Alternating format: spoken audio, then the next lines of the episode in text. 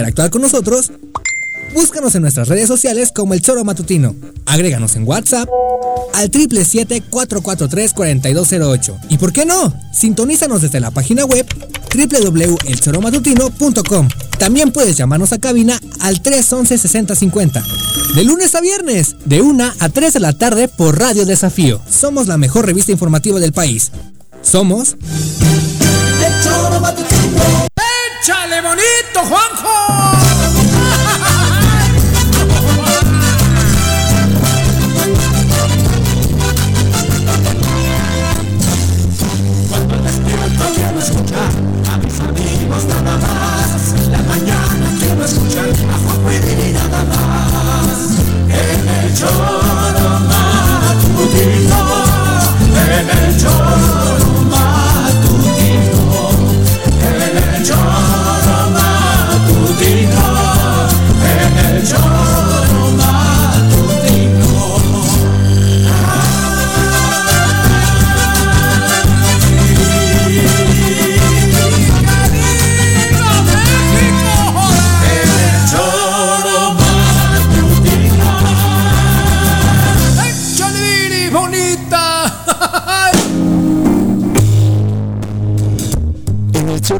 Somos cómplices de las más sublimes letras en la poesía de Dance Vega.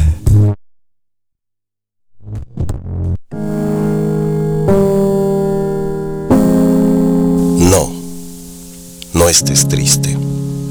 Ilumina tu cara con una gran sonrisa. Haz ese esfuerzo por ti, por mí, quizás y por todos los que están a tu lado. Que solo vean lo mejor de ti. La vida me ha enseñado que hay que encontrar la fortaleza, esa que está dentro de nosotros y que una vez perdí, la que me hizo aguantar cuando no me quedaba nada, cuando los que más quería me dieron la espalda. Me quedé tan solo, solo, armado con mi cerebro y mis ganas de vivir. No, no estés triste. En esos momentos de soledad me prometí vivir, me prometí perdonar y vivir. Nada es tan importante como parece. Allí, en mi soledad, escuché las palabras de aquel genio que decían, sonríe, aunque el corazón te duela. Sonríe incluso si se te está rompiendo, aunque haya nubes grises en tu cielo azul. Sonríe a pesar de tu miedo y tu tristeza. Sonríe y quizás mañana verás que la vida aún tiene sentido. Si tan solo sonríes. David Sant.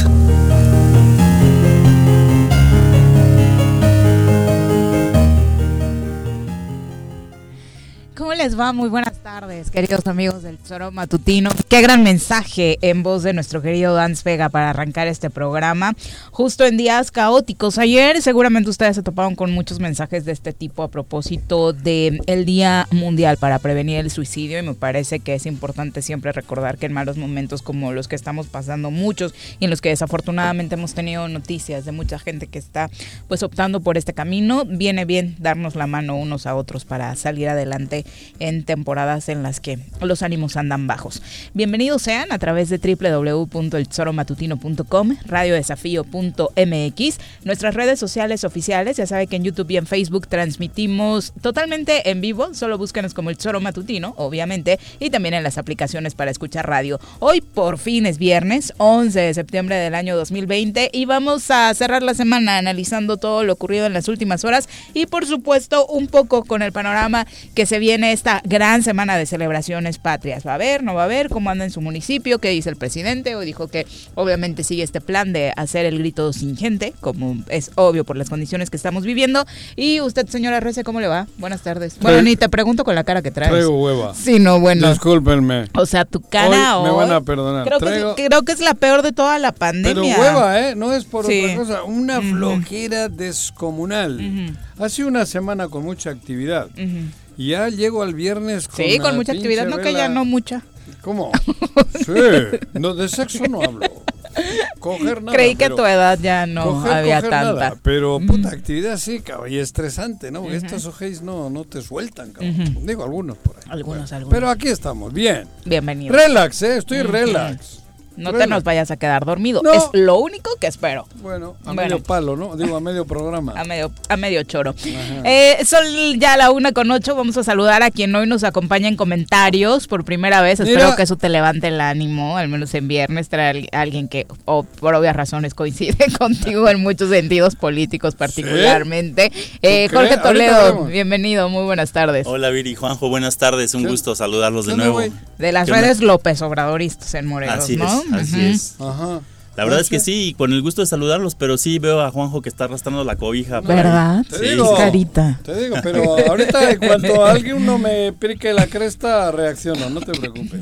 Muy bien, Bueno. esperemos que sí. Ya verás. Desafortunado lo que sigue ocurriendo en materia de inseguridad en Morelos. Ha sido una semana caótica por la cantidad de eventos que se han dado en el centro de la ciudad. Hoy de nueva cuenta, de pronto, obvio, eh, cobra mayor relevancia la noticia cuando se trata de una joyería en un centro tan conocido como las plazas, pero le toca a la tiendita de la esquina, le toca hoy a la pizzería que se encuentra en Degollado, que amanece con las cortinas levantadas porque entraron a robar de madrugada. Ah. Nos toca escuchar, eh, hoy a mí me tocó en el transporte ven- el, el relato eh, de robo de un auto en la Carolina, eh, vemos cerradas algunas calles buscando un auto robado esta mañana. Ah, es ya el pan nuestro de cada día y es increíble que justo en una mal. semana en la que las autoridades trataron de defender a capa y espada esta estrategia contra la seguridad, particularmente el comisionado estatal de seguridad Guarneros, pues tengamos en la calle estas muestras, ¿no? De que las la- cosas no van. Antes la bien. defendían a capela y ahora a capa y espada, cabrón.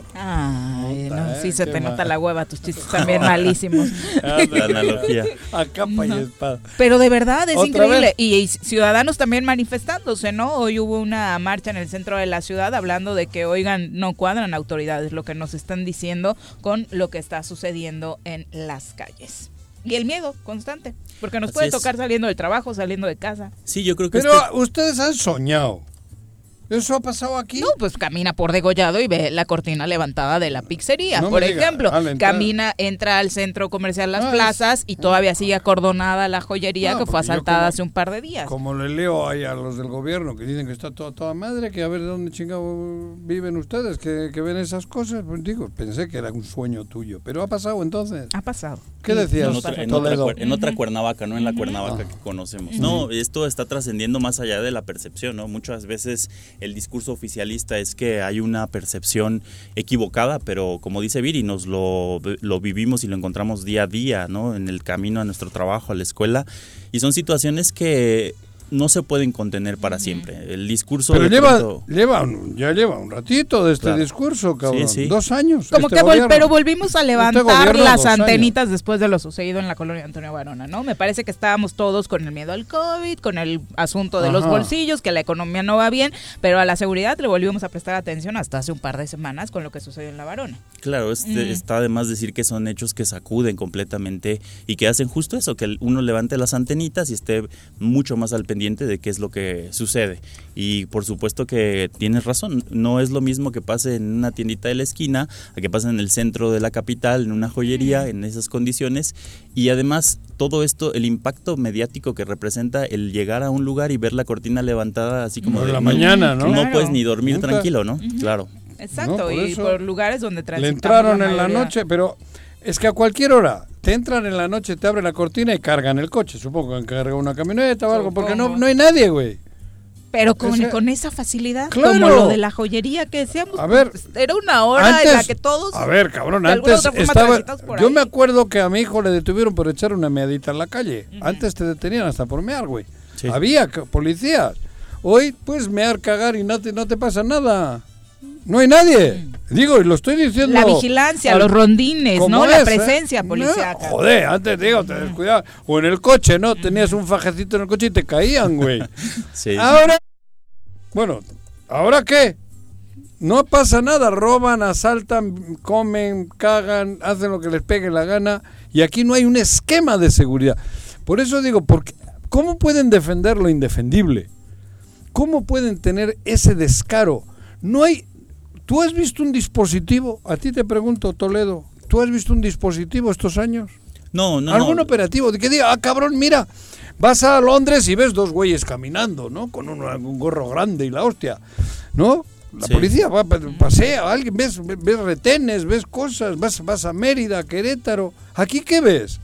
Claro, claro. Para donde vayas, te cagas de miedo, porque dices, vamos a, vamos a ir a pescar a... ¿A dónde? ¿Cuatetelco? Oye, no A ver jodas. si llegas. Te dice, no, no, no, calla, güey, estás loco, güey. Vamos a dar un paseíto por ahí, por, por, por- por el Chichinautzin, cabrón. Madres, güey, te roban la bici, no vayas, güey. ¿Y para dónde vas? ¿Dónde hay un dispositivo? ¿Vas a las lagunas de Zempoala? ¡Jo, Juanjo, estás loco, güey! ¿Cómo vas a ir a las lagunas de Zempoala? ¿Para dónde vas? ¿A dónde quieres ir? Dime, ¿a Cuernavaca? ¿Sales a Cuernavaca y ve, qué? ¿A un velorio? ¿A dónde? ¿Y estoy exagerando? No, ¿verdad? No, no. hay un dispositivo, hay un operativo. Es pues que a no, la varona, después de lo que pasó, llegó dos días después el operativo. Tú imagínate la capacidad de reacción, ¿no? pero esto yo lo estoy repitiendo todos los días. Es que a mí me daría mucho gusto ver operativos, porque para eso están. Hay cuatro- cua- cuántos, no sé cuántos miles de policías en teoría, ¿no? En ¿Y dónde están, cabrón? Más menos los 2.000 que va a dar de baja Guarneros, ¿no? Por no haber pasado el examen de control y confianza, según Pero- anunció esta semana. Bueno, pero que los dé de baja. Y si es lo mismo. Ah, ¿Tú crees que? Pues más barato, porque no hacen nada de todas formas. ¿Para qué los quieres?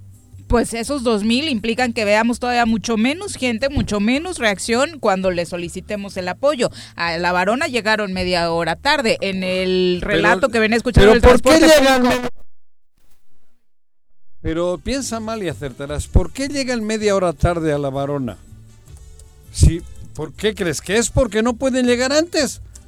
¿O porque llegan media hora tarde porque quieren? O sea, ¿es ineptitud o Oh, corrupción? Oh, por eso, ¿por qué no hay dispositivos? ¿Por ineptitud? Hombre, cabrón, si a cualquier güey le pones al frente y, y le dices, oye, mira, tiene la geografía de Morelos, tiene estas cuatro o cinco salidas. Te dice, ah, cabrón. Particularmente aquí en la varona, que son menos de 5. Pe- Por eso, aquí en la Varona 2, pero en general en, el, en Morelos. Sí, es a estado cualquiera, le chiquito, que una estrategia de seguridad para poner eh, retenes sería facilísima. A Iracheder, con tanta cosa que ya tiene de juegos ahí de la chingada, el del mi hijo de 11 años, digo, como ya juegan esa madre, le dices, a ver Iracheder, tienes 30.000 policías, no sé cuántos, y tienes esto, Morelos, y hay que cuidar un poco. Y entonces piensa en uno de los jueguitos que tiene y dice, papá, voy a poner cinco carros allá arriba, cinco a la izquierda, geográficamente, y mi hijo lo hace. Lo resuelve, cabrón. Ah, luego hay que hacerles que funcionen. Pero por lo menos los ciudadanos y los delincuentes verían que hay acción. Que, y mi hijo lo haría, ¿eh? Estoy Sí, ya no es justificación que no sean de acá, ¿no? El señor No. Guarnero supongo que No. mínimo tiene a alguien que le enseñe a manejar los mapas de Google y ahí podría ubicar perfectamente las entradas bueno, y salidas bueno, de la ciudad Dios. y del Bueno, estado. yo me sorprendí ayer porque yo no, con- no conozco la zona arqueológica de Calchan... Chalcalcingo. Chalcalchingo, cabrón.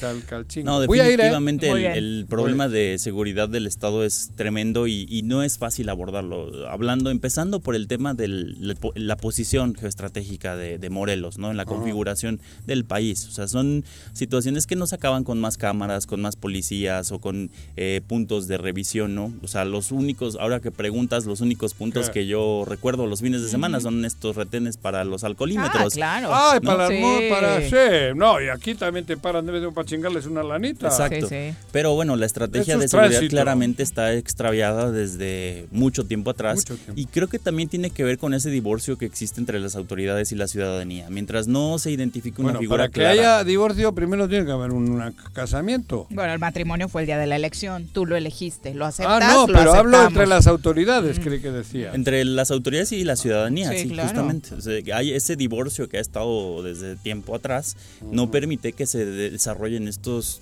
todos los procesos que tienen que ver con atender los problemas eh, Sí, bueno. co- como la inseguridad, ¿no? Pero a ver, tú te has presentado para un cargo, la gente te vota, en ese momento tú tienes una responsabilidad Claro, claro, muy claro. grande. Si no, eres cómplice. Claro, por supuesto. A ver, joder, todos estos muertos que van a pasar a la historia así porque por arte de magia o qué. Algún día la historia va a hacer justicia. Claro. Y esto tiene nombre y apellido, ¿eh? Sí, sí, si no, yo, si no puedo ¿Qué pasa en el fútbol? Cuando un técnico no puede y el equipo va jodido, o lo quita o no se va. O lo quita o no se va. Digo, porque hay quien dice, yo me voy, no puedo con este pinche equipo, cabrón. Esto es más serio. Si te han dado la oportunidad de ser el alcalde, la alcaldesa, el diputado, el gobernador, cabrón, no puedes estar chupando carajillos como si estuvieses al frente de un equipo de fútbol, cabrón. Ya dejen pasar ese chisme de los carajillos. No, es un decir. Es un decir lo del carajillo. Tienes que saber que tienes una responsabilidad histórica. Y algún día la historia te va a hacer justicia, ¿eh? Claro. Va a hacer justicia. Porque esto no puede quedar así. Ah, no, fue malo. No, fue malo, no. Aquí está viviéndose, hay familias que están sufriendo cabrón. Pero desafortunadamente hasta hoy la historia ha quedado marcada así de, ay, qué malo fue. O sea, salvo Sí, que- Carrillo Lea que se fue, ¿no? Ajá, o sea, sí. no ha existido otro tipo de juicio contra un No, mal pero gobernante. algún día cambiarán las cosas. Y, pero esto no puede quedar, in- in- ¿cómo se dice? Impune, cabrón. Bueno, el punto es Si que no, el ¿para discurso del gobernador sigue siendo yo, es pa- el estado que me dejaron y Claro. hoy en un encuentro fortuito con los medios eh, vamos a escuchar lo que dijo. El audio es un poco malo porque la distancia era fuerte, eh, era, era grande y ya no eh, se pudo tener mayor acercamiento, pero hablaba de los memes también que han surgido No esta sumó. semana por su error matemático señala, entre otras cosas, que somos humanos, que cualquiera se equivoca. De hecho, le dice a la reportera, ahora lo van a escuchar, de tú te has equivocado, yo me equivoco, somos humanos. Y la verdad es Ah, que los memes es me dan mucha risa, Sí, pero- dice el, el gobernador. Vamos a, a escuchar esta parte. disfrutan, ¿verdad? Creo que te ríes, este, como te menciono, este, un día también eh, en el fútbol también me equivoqué, y no pasa nada, créeme que no pasa nada. Este, ni me di cuenta hasta que me dijo el alcalde, oye, te equivocaste, no pasa nada. Gobernador. Todos hemos equivocado, tú te has equivocado, todos somos seres humanos, nadie es perfecto en la vida.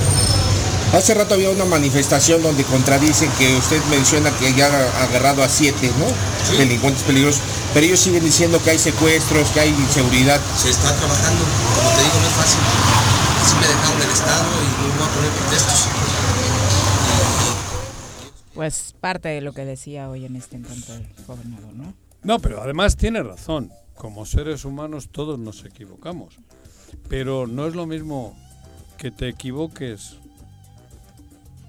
en, no sé, en el- lo cotidiano de tu vida a que te equivoques siendo gobernador, cabrón. Administrando un estado, Administrando un teniendo estado, una digo, responsabilidad tan grande con tantos A mí, habitantes. si Cuauhtémoc Blanco en una entrevista, terminando un partido, dice tiramos siete tiros de esquina Y el balón no entró. y el oh, no, no, no, no es que no entró y, y el árbitro tenía que haber marcado 10 y, si nos faltaron 4, digo, no hay pedo, güey, se equivocó. Pero es el gobernador, cabrón, joder, no es hablar de goles o de tiros de esquina. Un gobernador tiene que hacer un esfuerzo grande por tener conocimientos, por prepararse, por estar eh, actualizado. Ahí es donde parece que Digo, no ha entendido la no, diferencia en la responsabilidad, ¿no? digo, Entiendo yo- que durante mucho tiempo creyó que vestir la No. playera de la selección mexicana, representarnos Sí, en un mundial, México. era la máxima responsabilidad y no es así. La máxima responsabilidad joder. es con tus votantes, a quienes te pusieron Tu en sus pueblo. manos su vida, su economía, todo, ¿no? Por eso Sí. digo, es fácil decir lo que ha dicho y queda chingón, porque cualquiera diría, pues tiene razón, pobre Cuauhtémoc, cabrón. Le han hecho muchos memes. Siete y cuatro son once y el pobre se equivocó tres veces en un minuto, va. Y eso Pero- que veste a la 10. Pero, pero no, a ver, Cuauhtémoc, joder, tú eres el gobernador. Que me equivoque yo diciendo aquí una tarugada, bueno, cabrón, pero tú eres el gobernador. Tú te pusiste en una elección y el pueblo te votó. Y entonces te tienes que superar día con día y no puedes cometer errores de infancia. No, no estás en el kinder, eres el gobernador de un estado. Si crees que sigue siendo el futbolista, pues joder, pues vete de técnico aquí al Morelos FC o cómo se llama, o a los Lobos Zacatepec, cabrón. Recibió al Morel. a Pero no, no es justi- no te justifiques ahí entre los medios diciendo, oye cabrón, pues si todos somos humanos, todos la cagamos. No, no, no, no. Es distinto cagarla siendo gobernador a siendo un simple terrenal que te votó. No es lo mismo que se equivoque el que te votó que tú.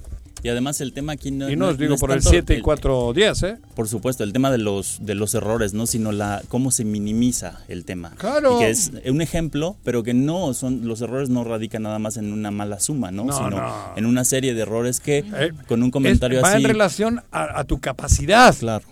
Sí, de Y tú eres el gobernador. Y del tema que estamos hablando. Estábamos hablando del crimen organizado. Claro, y ¿dónde que de- ni ahí salgan bien las cuentas. pero, sí pero ¿y dónde están siete grandes Nos lo seguimos preguntando. No Creo que alguien intentó explicarte esta semana. No Sí. sé si te convenció la No. explicación de las siete personas No, que pero habían solo me mencionan a tres. Los que detuvieron fuera del estado. Ajá, ¿o a tres? No, pero Al- al además lo Carrete, preocupante, Al Ray y a otro que no sé ni quién es.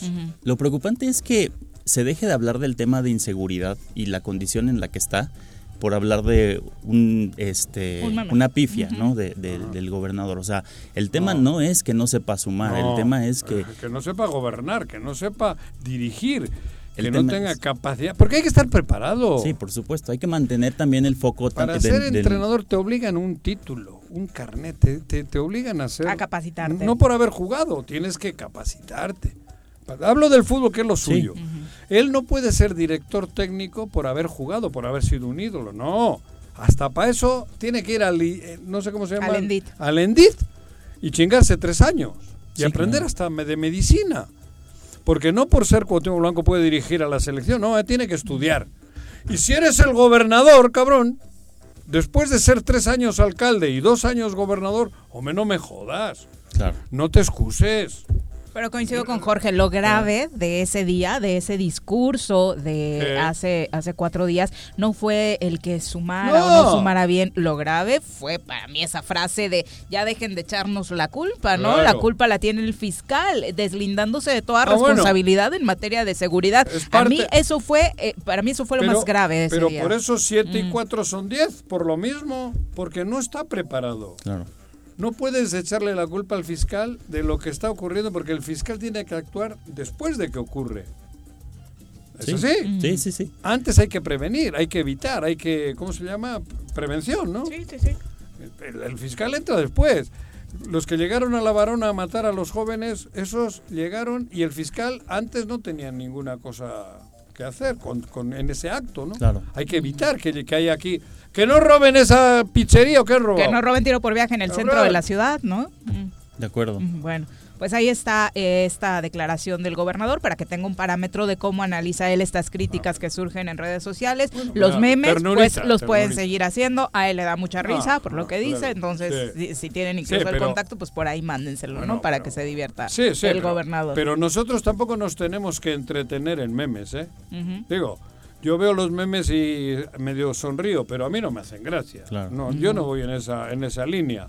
A mí me parece que lo que Pa- tenemos Particularmente estos no, porque se- al final se están burlando de Morelos, ¿no? Claro. Nos dejaron como idiotas a los morelenses Por en eso, todos los memes por- que pero además, se distribuyeron a nivel son lo- nacional. los memes, digo, pueden ser, en- hay memes que son de la vida, ¿cómo se dice?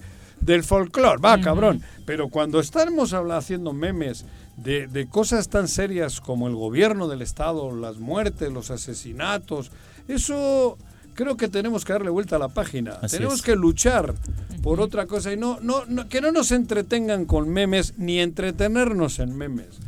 Ya pasó, 7 y 4 son 11, cabrón. ¿La- ¿Me habrá entendido? ¿Seguro? Sí, 7 A y ver, 4, Santorri. 11.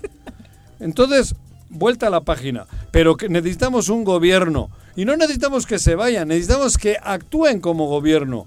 Que pongan a la mejor gente, que quita toda la malaria que tiene, cabrón. Y que ponga a la gente buena.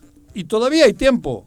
Todavía hay tiempo. Es lo que les grito. Todavía hay tiempo. Pero déjense ya de, de- de- de estar chingando a Morelos. Ayer se lo decía también eh, Fernández Toroña, ¿no? Tiene tiempo de recomponer el Claro. barco. Todos al interior, incluso sus aliados eh, políticos, sabemos que no va bien la cosa, pero después ver, de dos años ya debería estar en ese camino de es esta no era la línea a seguir. Vamos tienes- a enderezar tienes el el, equipo para descender, te dan ot- la, te la libras, te dan otro torneo, cabrón, cambia el equipo.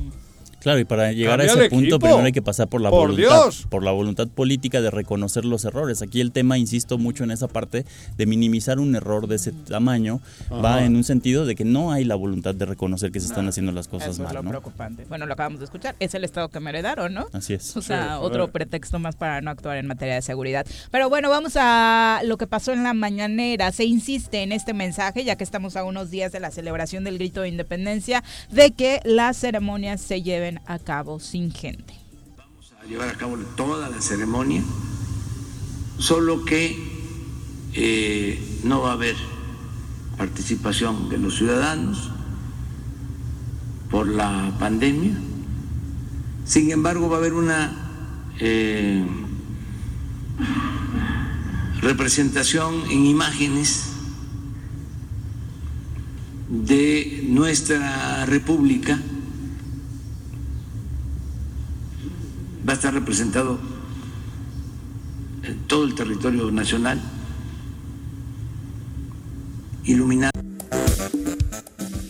Pues ahí está, para que ni uno de Chihuahua ni uno de Morelos sienta que no estuvo presente en esta ceremonia del grito de independencia que dará Andrés Manuel López Obrador. Habrá imágenes para pues equilibrar la presencia de todo México y en este llamado de entender que no son tiempos para verbenas populares, para reuniones eh, masivas y ojalá en Morelos también eh, entendamos esta postura. Hoy el Ayuntamiento de Cuernavaca anunció en voz del secretario del ayuntamiento que desde el 14 de septiembre se cerrará el primer cuadro para evitar que el comercio ambulante se establezca. El comité para la contingencia que implementó el alcalde Villalobos ha determinado pues que en este momento no es conveniente para nadie.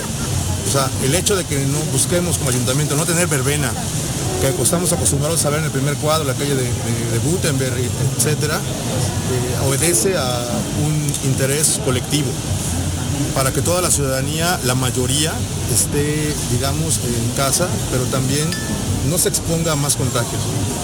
Pero en pro de la, de, la, de la, colectividad. ¿Ya hay diálogo, ya hay acuerdo por bueno, pues ahí está. Ojalá ya conocemos esta historia cada año, ¿no? Se da un anuncio sobre no va el comercio ambulante en el centro y al final ahí los vemos. Ahora la situación es diferente por la verbena popular, entonces... Si no va a haber gente, digo, ¿para qué se ponen, cabrón, no? Pues tampoco hay mucha gente circulando y están los puestos ambulantes, Juanjo, entonces es el eh, pan nuestro de cada día. ¿Qué pasó ahí? Una con 29, vamos a saludar ahora a través de la línea telefónica ah, al diputado federal, Jorge Argüelles. Eh, diputado, ¿cómo te va? Muy buenas tardes. ¿Qué tal? Buenas tardes, ¿cómo estás, Viri? Buenas tardes, con gusto saludarte a ti, a Juanjo, Hola. que por ahí anda Jorge, buenas tardes. Buenas tardes. Exactamente, eh, diputado. Hemos platicado a lo largo de la semana acerca de estas declaraciones que hiciste tras la tragedia en la colonia Antonio Varona y hoy por la mañana eh, circulaste una información en torno a una disculpa pública que los padres exigían. Cuéntanos. Así es, Virimia. Quiero quiero aprovechar el espacio eh, para expresar mi más sentido pésame a las familias de las personas inocentes que el 1 de septiembre y después fueron vilmente asesinadas en La Varona, una colonia en la que todos le tenemos un gran afecto. Eh, les he y les he ofrecido, como ya han dado cuenta ustedes, mis más sinceras condolencias. Y si me permites también quiero rectificar la declaración que di a los medios la mañana, la mañana del 2 de septiembre un día después de lo ocurrido de, este atroz evento en La Varona. Eh, primero, eh, ofrecerle una disculpa de corazón, sincera, una disculpa de ser humano, eh, de papá también.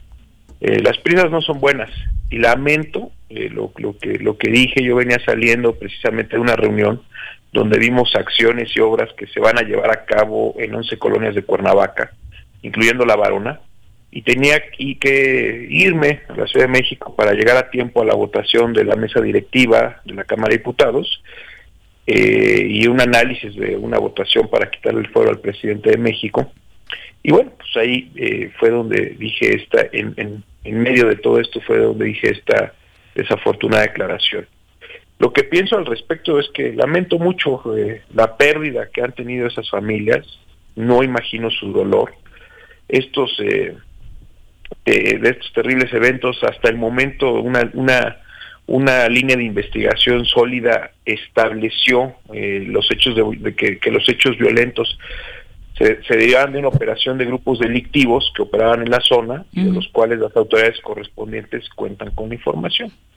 Pero bueno, eh, por último, eh, quiero, quiero decirte que platiqué ayer con, con Daniel Jiménez, que es el padre de uno de los muchachos que falleció, y bueno, él me explicó perfectamente este, qué hacía su hijo ahí, exactamente qué hacía en el momento. Platicamos, eh, yo se lo dije a él que más allá de, que yo sea un representante, más allá de mis capacidades constitucionales de control, más allá de cualquier cosa, pues yo tengo cuatro hijos y dos de ellos eh, muy en las edades de los hijos que, que, que él tiene y del hijo que él perdió. Entonces, bueno, pues platicamos más como como padres que como que como otra cosa, ¿no? Y es lo que lo que le he venido diciendo a los medios, es lo que le dije ayer a este hombre que, que está doliente por que ya no está su hijo y, y me ofrecí me ofrecí con él a, acompañarlo a donde él quiera, si quiere que vayamos a ver al fiscal, quiere que veamos al,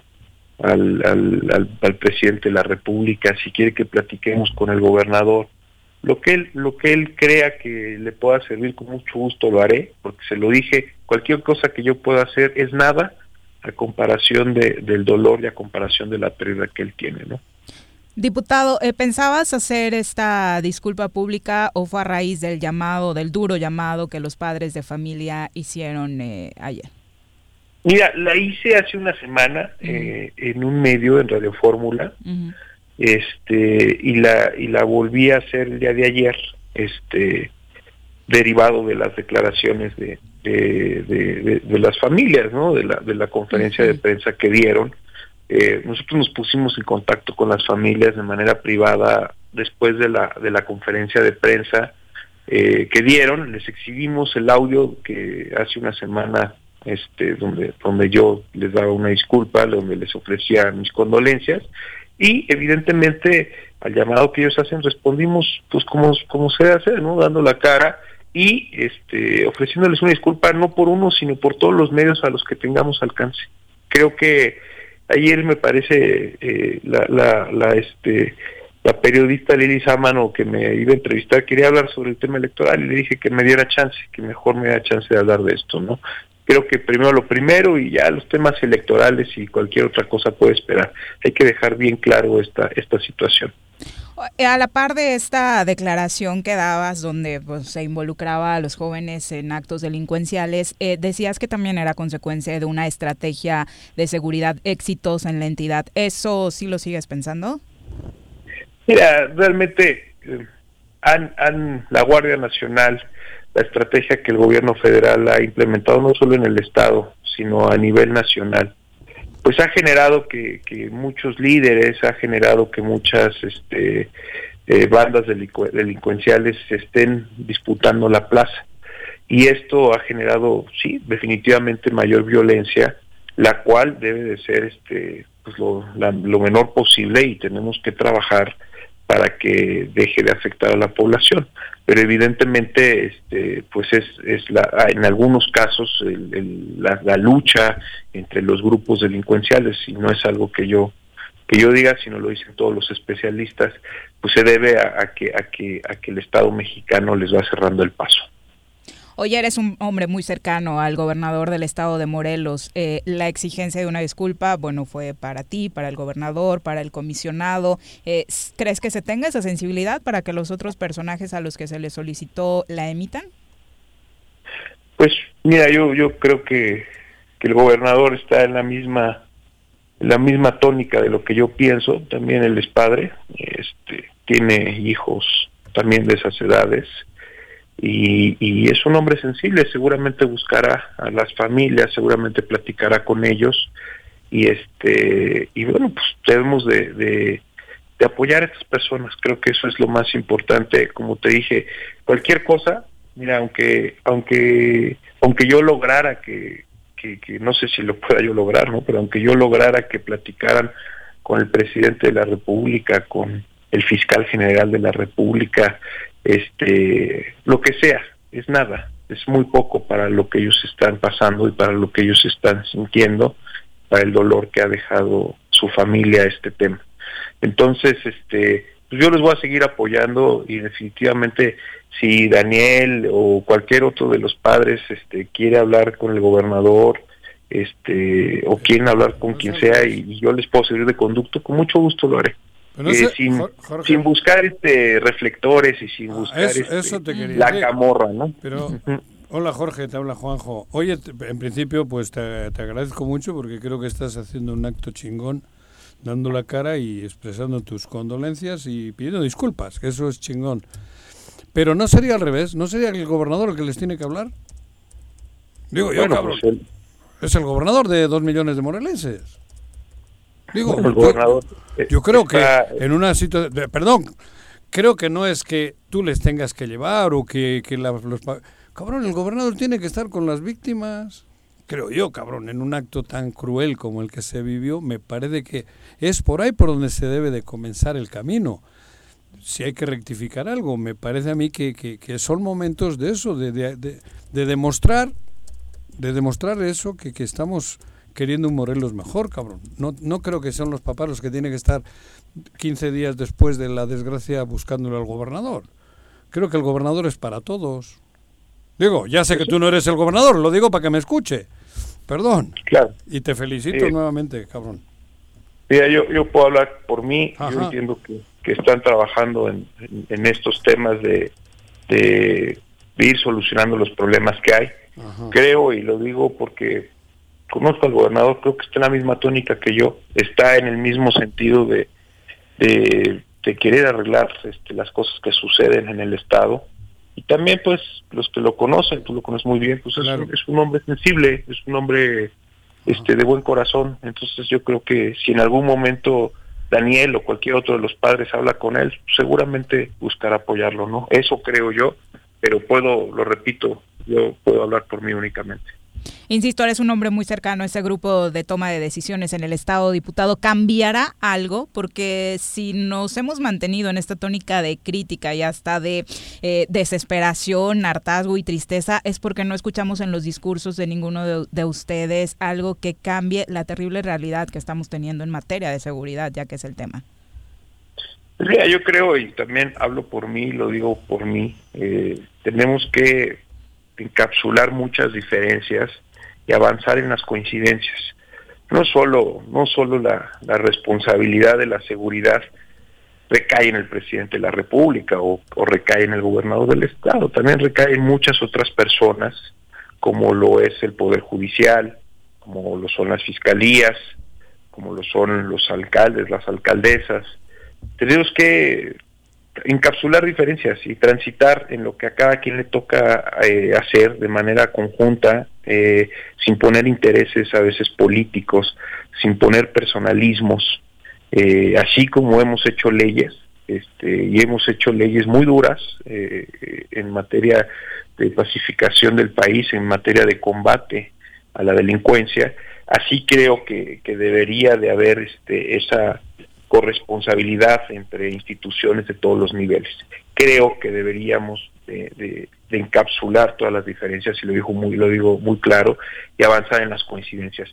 Ese golpeteo preelectoral, ese golpeteo que muchos buscan para dar nota, para buscar reflectores, solo nos lastima.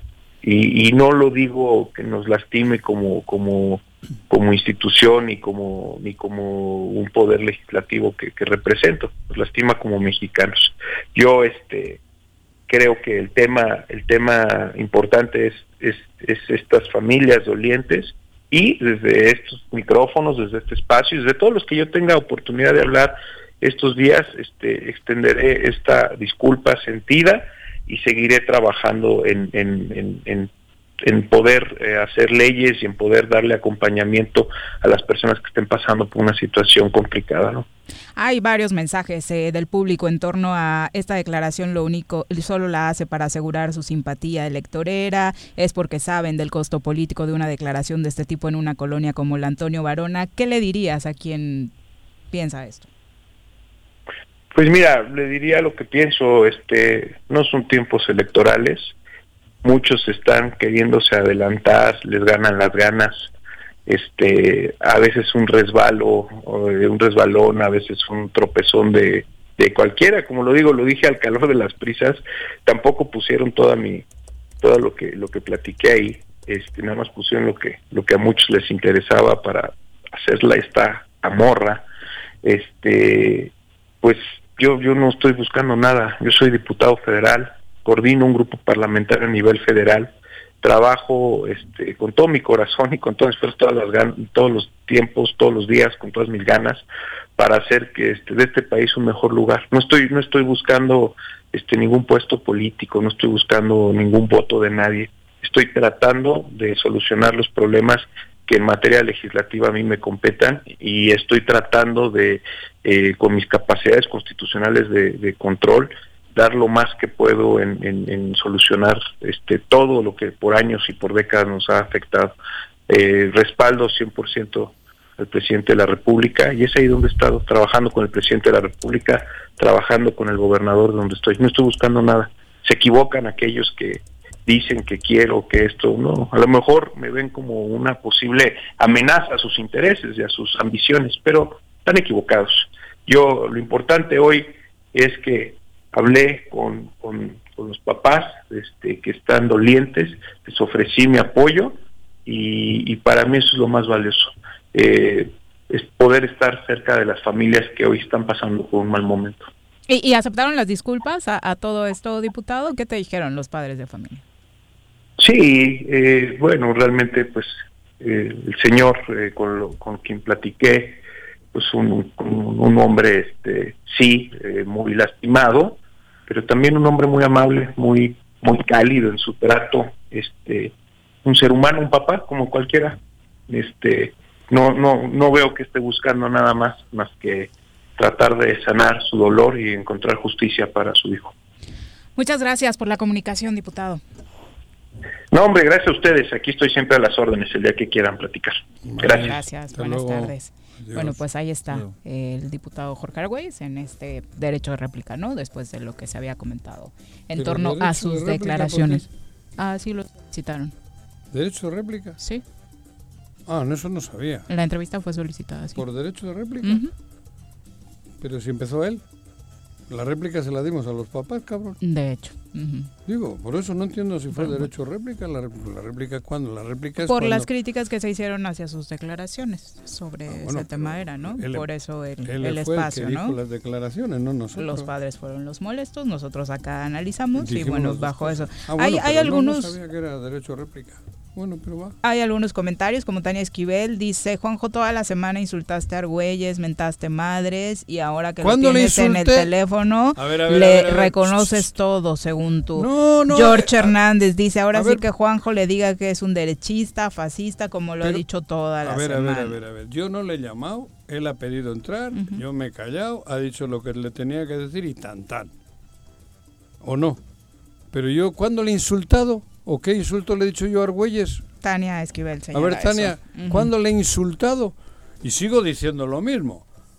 Pero lo que pasa es que ahora, en este rato, yo no tenía por qué intervenir. Era su rato, pidió, entró y tan tan. ¿O qué? ¿O no lo entiendo, cabrón? No, y además digo, dentro de, de las peticiones que hicieron los padres a una disculpa, es el único que ha respondido hasta el momento y la verdad y es que tiene su, verdad. A tiene su valor, ¿no? Yo no sé el por qué, ni voy a meterme en ese pedo. Pero el hombre aquí, dices que le solicitó a ustedes entrar, entró, pidió disculpas. No ha, no ha ido con demagogia, no ha, ha dicho claro, pido disculpas. ¿Yo ¿Qué le voy a meter, cabrón? A mí me da, me da gusto que la gente... Y ya la interpretación la tienen ustedes. Claro, pero yo qué le iba a decir? ¿Por qué le iba a decir algo si era el momento de él que quería dar disculpas y las ha hecho públicas? Yo contra eso no estoy, ¿eh? No soy tan güey. Al contrario, lo que esperaríamos incluso de, la máxima Le- autoridad de este estado, ¿no? El único que me metí es cuando dicen que los papás tienen que ir con el gobernador. No, ahí sí le dije. A mí me parece que es al revés. Que haga lo que estás haciendo tú. Si no quiere personal, que lo hagan público, pero que lo haga él.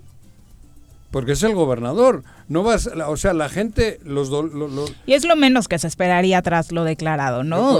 Fueron no unas declaraciones que dolieron mucho, calaron, no solamente en los padres de familia, que bueno, para ellos debe ser eh, increíble seguir escuchando estas historias alrededor de sus hijos, sino incluso para nosotros, los ciudadanos, que veíamos una tragedia de este tipo en nuestra ciudad, ¿no? Claro, además creo que lo peligroso también en este caso es el discurso que siempre se saca y no es justificación el calor del momento o que uno esté muy ocupado.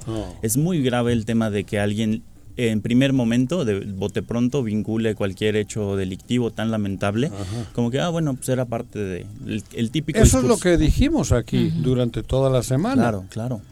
Por eso, Eso está claro. Ahora, que- pero a mí me jode que digan que yo le insulté. ¿Cuándo le insulté yo a Argüelles? Sí, nos puedes mandar el ejemplo del Claro, que insulto me o a qué te qué refieres, insulto Tania, yo para... Yo no estaba de acuerdo con sus declaraciones y sigo pensando que fueron desafortunadas. Como Bueno, también lo- digo que es dijo, ¿eh? afortunado lo que ha hecho hoy en los micrófonos del Choro. Por supuesto. Al César lo que es del César. Es la una con 47, nos vamos a nuestra primera pausa, regresamos con más. Quédate en tu puta casa, quédate en tu puta casa, quédate. Y escucha. Tengo miedo, tengo miedo, tengo miedo, tengo miedo, tengo miedo, tengo miedo, señor, tengo miedo. No te asustes. Quédate en casa y escucha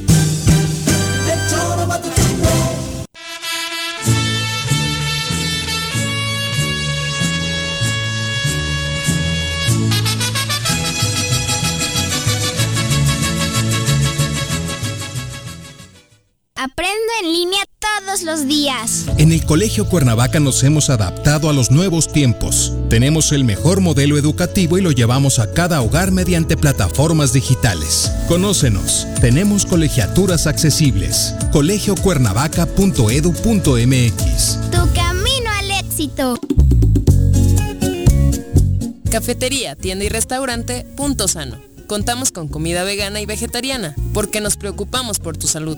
Ven y conoce nuestros productos orgánicos y suplementos alimenticios al interior de Plaza Andrómeda, local 19, en calle Pericón, Lomas de la Selva. Contáctanos al 372-3514 o búscanos en Facebook como Punto Sano Cuernavaca.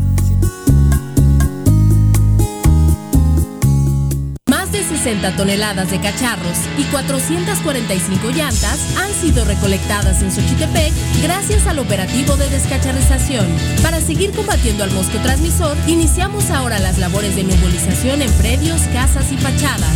De 6 a 8 de la mañana y de 7 a 9 de la noche, la Brigada de Salud recorrerá calles y avenidas de las 14 regiones del municipio.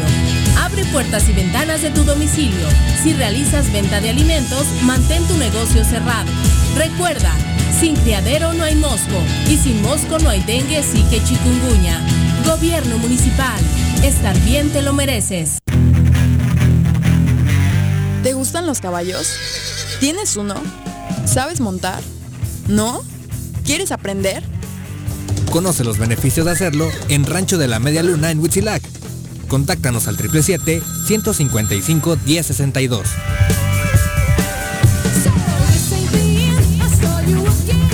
El Ayuntamiento de Cuernavaca, a través de la Tesorería Municipal, te invita a aprovechar la campaña de descuentos en el pago anticipado del impuesto predial y servicios públicos municipales 2021. 50% de descuento de septiembre a diciembre a todos los jubilados y pensionados mayores de 60 años y personas con discapacidad.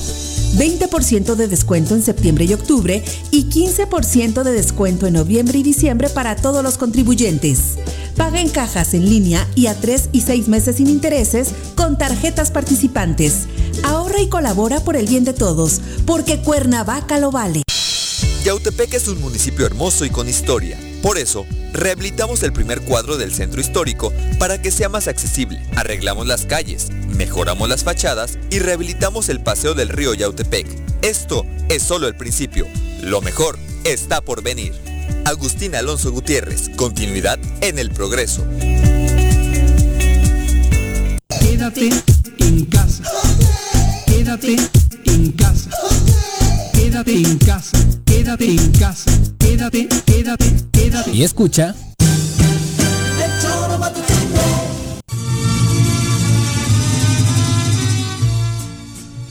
Bueno, hay actualización sobre este auto con reporte de robo que fue encontrado hoy en la colonia Miguel Hidalgo de Cuernavaca, justo en la calle Leiva. Resulta ser que podría estar involucrado en el asalto a las joyerías en el centro comercial Las Plazas. Esta mañana eh, autoridades llegaron, los servicios periciales, para eh, llevarse este aveo color negro con reporte de robo, con placas montadas. Eh, los vecinos lo reportaron porque desde hace varios días lo dejaron ahí estacionado y nunca nadie regresó por él. Lo curioso del caso es que, y por lo cual se piensa que puede estar involucrado en el robo a las joyerías, es que hasta le sobró a los muchachos porque dejaron el auto con joyas adentro. Eh, no alcanzaron a jalar todo y esto llevó a las autoridades a inferir que se trata de un auto involucrado en Ah, el atraco, Vieron ¿no? las joyas, dijeron, dijeron, ah, cabrón. "Guau, así de as- avispados.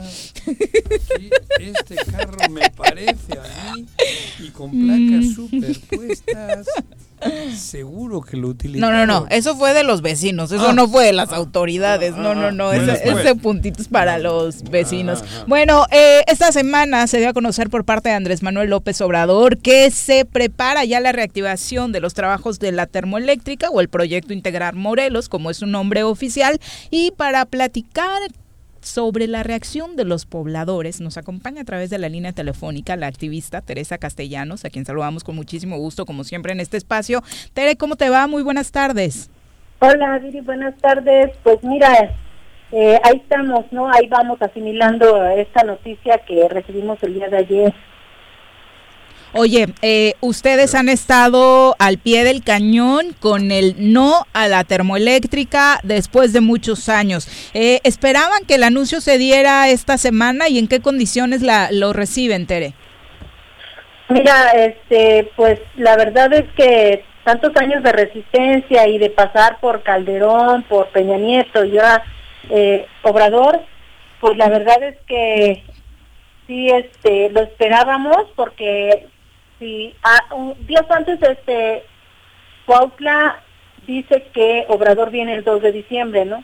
Pero, mm, pues la verdad es que fue así como... El primer anuncio era ese, que se reactivaría O sea, hasta no, no esperábamos que, que el anuncio lo diera Cuautla, sino que lo diera Obrador, ¿no? Porque él tendría que ha- haber dado el anuncio primero, pero eh, el día de ayer ya anuncia, entonces nosotros lo esperábamos, pero no con el tema de que la iba a inaugurar o a echar a funcionar. Nosotros pensamos que, que iba a, a venir a ver, eh, a platicar con la gente, ¿no? Porque eso es lo que se le ha pedido porque además hay amparos, ¿no? Y no es realmente lo que él dice que ya todo Ah, lo ah, legal está.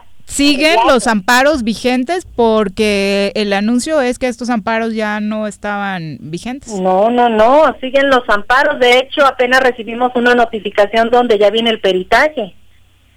O sea, no entiendo qué está pasando, la verdad, me sorprende, Obrador, porque eh, tenemos eh, seis amparos que están ahí, que, que Vi- están muy vigentes, vigentes, vigentes. pero aparte tenemos, eh, de entre esos tenemos más de, ca- da- más de 10 amparos, no son 17 amparos que tenemos, este entonces me sorprendió demasiado la verdad este me sacó de onda.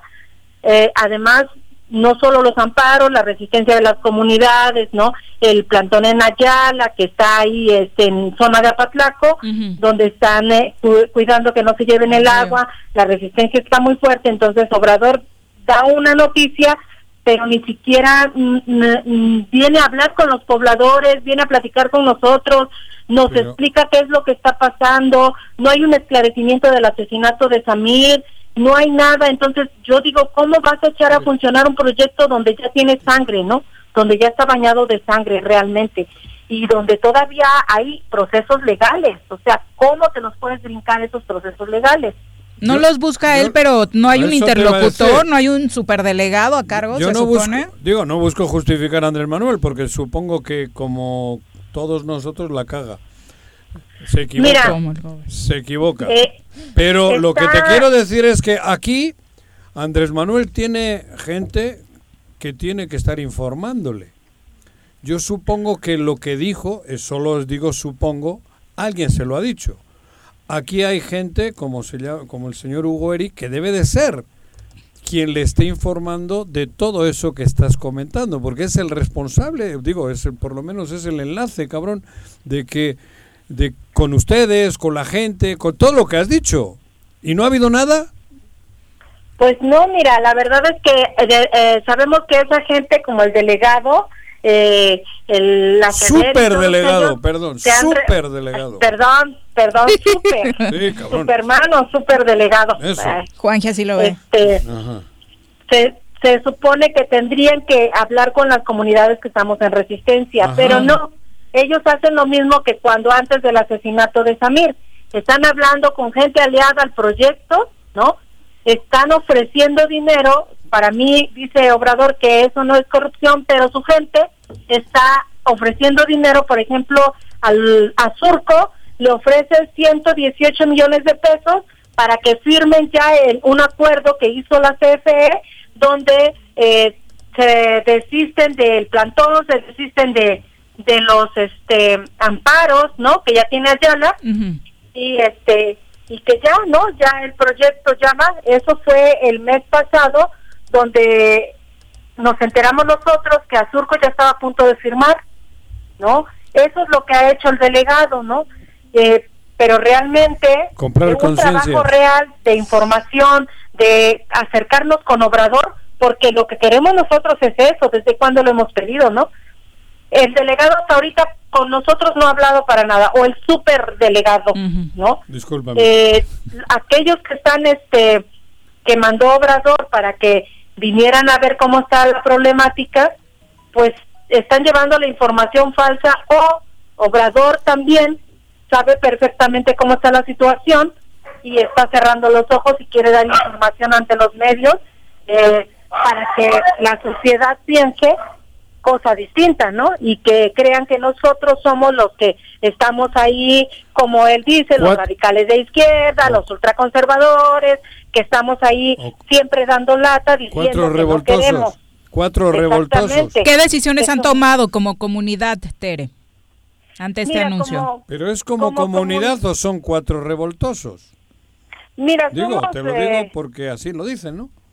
Claro, pues es que siempre te van a desacreditar, ¿no? Cuando hay una resistencia fuerte, porque si fuéramos cuatro revoltosos, pues desde cuando ya hubieran echado a funcionar esa termoeléctrica, ¿no? Claro. Pero estos cuatro revoltosos a lo mejor, pues tenemos más poder entonces, ¿no? Cuatro revoltosos tienen más poder que el superdelegado y que el, el presidente Peña Nieto, que en ese entonces estuvo. No, somos las comunidades, no somos cuatro revoltosos. Somos las comunidades, somos eh, más de 60 comunidades que estamos en resistencia entre Puebla, Tlaxcala y el estado de Morelos, ¿no? Eh, ahorita el auge está más fuerte en Ayala porque pues ahí está el punto clave donde pueden hacer la conexión, ¿no? Eso es para nosotros es preocupante porque por si sabe, si ustedes ya lo saben perfectamente, Obrador ya dijo que la Guardia Nacional tiene que estar en el estado de Morelos, ¿no? Ya está mandando a la Guardia Nacional. Lo que nosotros tememos es que lleguen a reprimir al plantón de Apatlaco, ¿no? Porque anunciar a la Guardia Nacional y después anunciar que la termoeléctrica funciona en diciembre de este año, pues eso para nosotros es es una agresión total, ¿no? Nos están advirtiendo ya pues cómo va a venir la represión para nosotros en un en una en un Yo no tiempo creo que Andrés Manuel 4T, utilice la represión, ¿eh? Digo, ahí... pues Digo- vamos viendo Chihuahua, ¿no? ¿Cómo está? No, pero ahí no, no, eso son cosas distintas, ¿eh? No, no, no, es lo mismo, porque No. ellos están defendiendo el agua también. Y la. Guardia Nacional estuvo ahí, ¿no? Pero Y claro que la el campesinado respondió. Y lo mismo va a ser donde quiera que haya todo esto. Si tú mandas Guardia Nacional es porque hay represión. ¿Por qué no hay un diálogo antes de mandar este policías o Guardia Nacional? La Guardia Nacional o policías es que ya es un, un- una enfrenta en contra de la gente que está resistiendo. No puede existir eso. Primero debe de haber un diálogo. Y si no hay un diálogo y primero mandas Guardia Nacional o, o granaderos Pero o policías, hay- ¿qué quiere decir esto? pero ahí te estás anticipando porque no lo ha hecho. Pues me tengo que anticipar porque viendo los hechos de cómo hemos pasado todos estos procesos, pues tenemos que ver más allá, porque si no vemos más allá, entonces, ¿qué vamos a hacer nosotros? ¿Cómo nos prevenimos? Porque la verdad es que nos, imagínate, habiendo amparos, habiendo resistencia, Juanjo, Sí. o sea, ¿cómo es posible que ahora diga esto Obrador? ¿Qué quiere decir eso? Tere, Para buenas tardes. es prevenirnos, Te saluda Jorge Toledo y bueno, en este contexto del anuncio que ha hecho en las últimas horas Andrés Manuel y el gobierno federal, ¿qué acciones entonces prevén eh, de cara a este anuncio de que se prácticamente es inminente el inicio de operaciones antes de que termine el año? Así lo anunciaron. Mira, nosotros lo que pedimos es que nos dé la oportunidad Obrador de estar en una de sus mañaneras que tengamos una hora de espacio, media hora él, media hora nosotros, hablando de este tema, ¿no? Que toda la gente nos escuche y que vea, ¿no? Y vamos a llevar todo lo que... Eh, todo los un- argumentos, la las pruebas. que nosotros tenemos para darle a la gente el por qué no se quiere este proyecto, ¿no? Respecto a las adecuaciones, la oportunidad. respecto a las adecuaciones que se anunciaron eh, respecto al proyecto del uso combinado de los sistemas de enfriamiento, etcétera, ¿qué opinión te merecen esas adecuaciones? Mira, si fuese en un lugar, ¿no? Donde ten- tendrías agua, ¿no? Para que funcionara la termoeléctrica, eh, estaría bien, pero nosotros vemos que la gran negociación no es ni siquiera la termo, ¿no? El es gas. ese gasoducto, El ¿no? gasoducto. Es ese gasoducto Es que está ahí, que, que lo estamos pagando porque él reconoce que tiene permisos leoninos, que lo seguimos pagando sin funcionar y que lo quieren echar a funcionar, ¿no? Y que eso, eso es este, ese gasoducto es extranjero, no es ni de acá del país, ¿no? Entonces, no es, e- él está utilizando que la empresa es de la CFE y que la CFE es mexicana. Sí, pero esto es un ciclo combinado. Entonces, necesita del gasoducto. Además, nosotros decimos, esta termoeléctrica no es viable en esta comunidad y no se requiere seguir contaminando cuando ya hay otras formas de producir energía eléctrica, si es que la requerimos. Pero tenemos un excedente en el país del 40%, o sea, la electricidad no se requiere ahorita. ¿Cómo es posible que quieras quemar ahorita eh, para contaminar, sabiendo el planeta cómo está, cuando no requerimos esa luz, ¿no? O que nos diga realmente esa luz para qué la quiere, porque vienen las mineras, porque vienen los parques industriales y porque se van a conectar de luz las mineras y los parques industriales van a requerir el gas natural. Eso es la diferencia que nos tendría que informar el señor presidente, que para eso quiere la termo, no para que funcione la electricidad para nosotros, porque nosotros tenemos electricidad. ¿Tú crees que en un debate como el que propones la gente, digo, la, convenzan ustedes a la gente? Porque hay una, la gente está repartida, diríamos, confundida. Hay quienes sabemos de cosas que no son solo tan superfluas como si hay o no energía. Nos ha tocado vivir las luchas para evitar que ocurran cosas como esta. Pero hoy Hay en- sectores como el empresarial en. Morelos que de inmediato aplaudieron el anuncio de López Obrador, por ejemplo. Y eh, por eso te digo, ahí hay... ¿Quién tiene la verdad absoluta o qué, qué va a ocurrir en Morelos con un conflicto de ese tamaño, no? Es que, oye, si te dicen que vas a tener energía eléctrica más barata, tú dices bravo, ¿no? Pero no es así, ¿no? Al contrario, no subieron la energía eléctrica y los recibos vienen más caros, al doble, ¿no? Eh, mira, yo creo que este debate sería para para que la gente se entere realmente qué es este proyecto Los integral pro- Morelos, ¿no?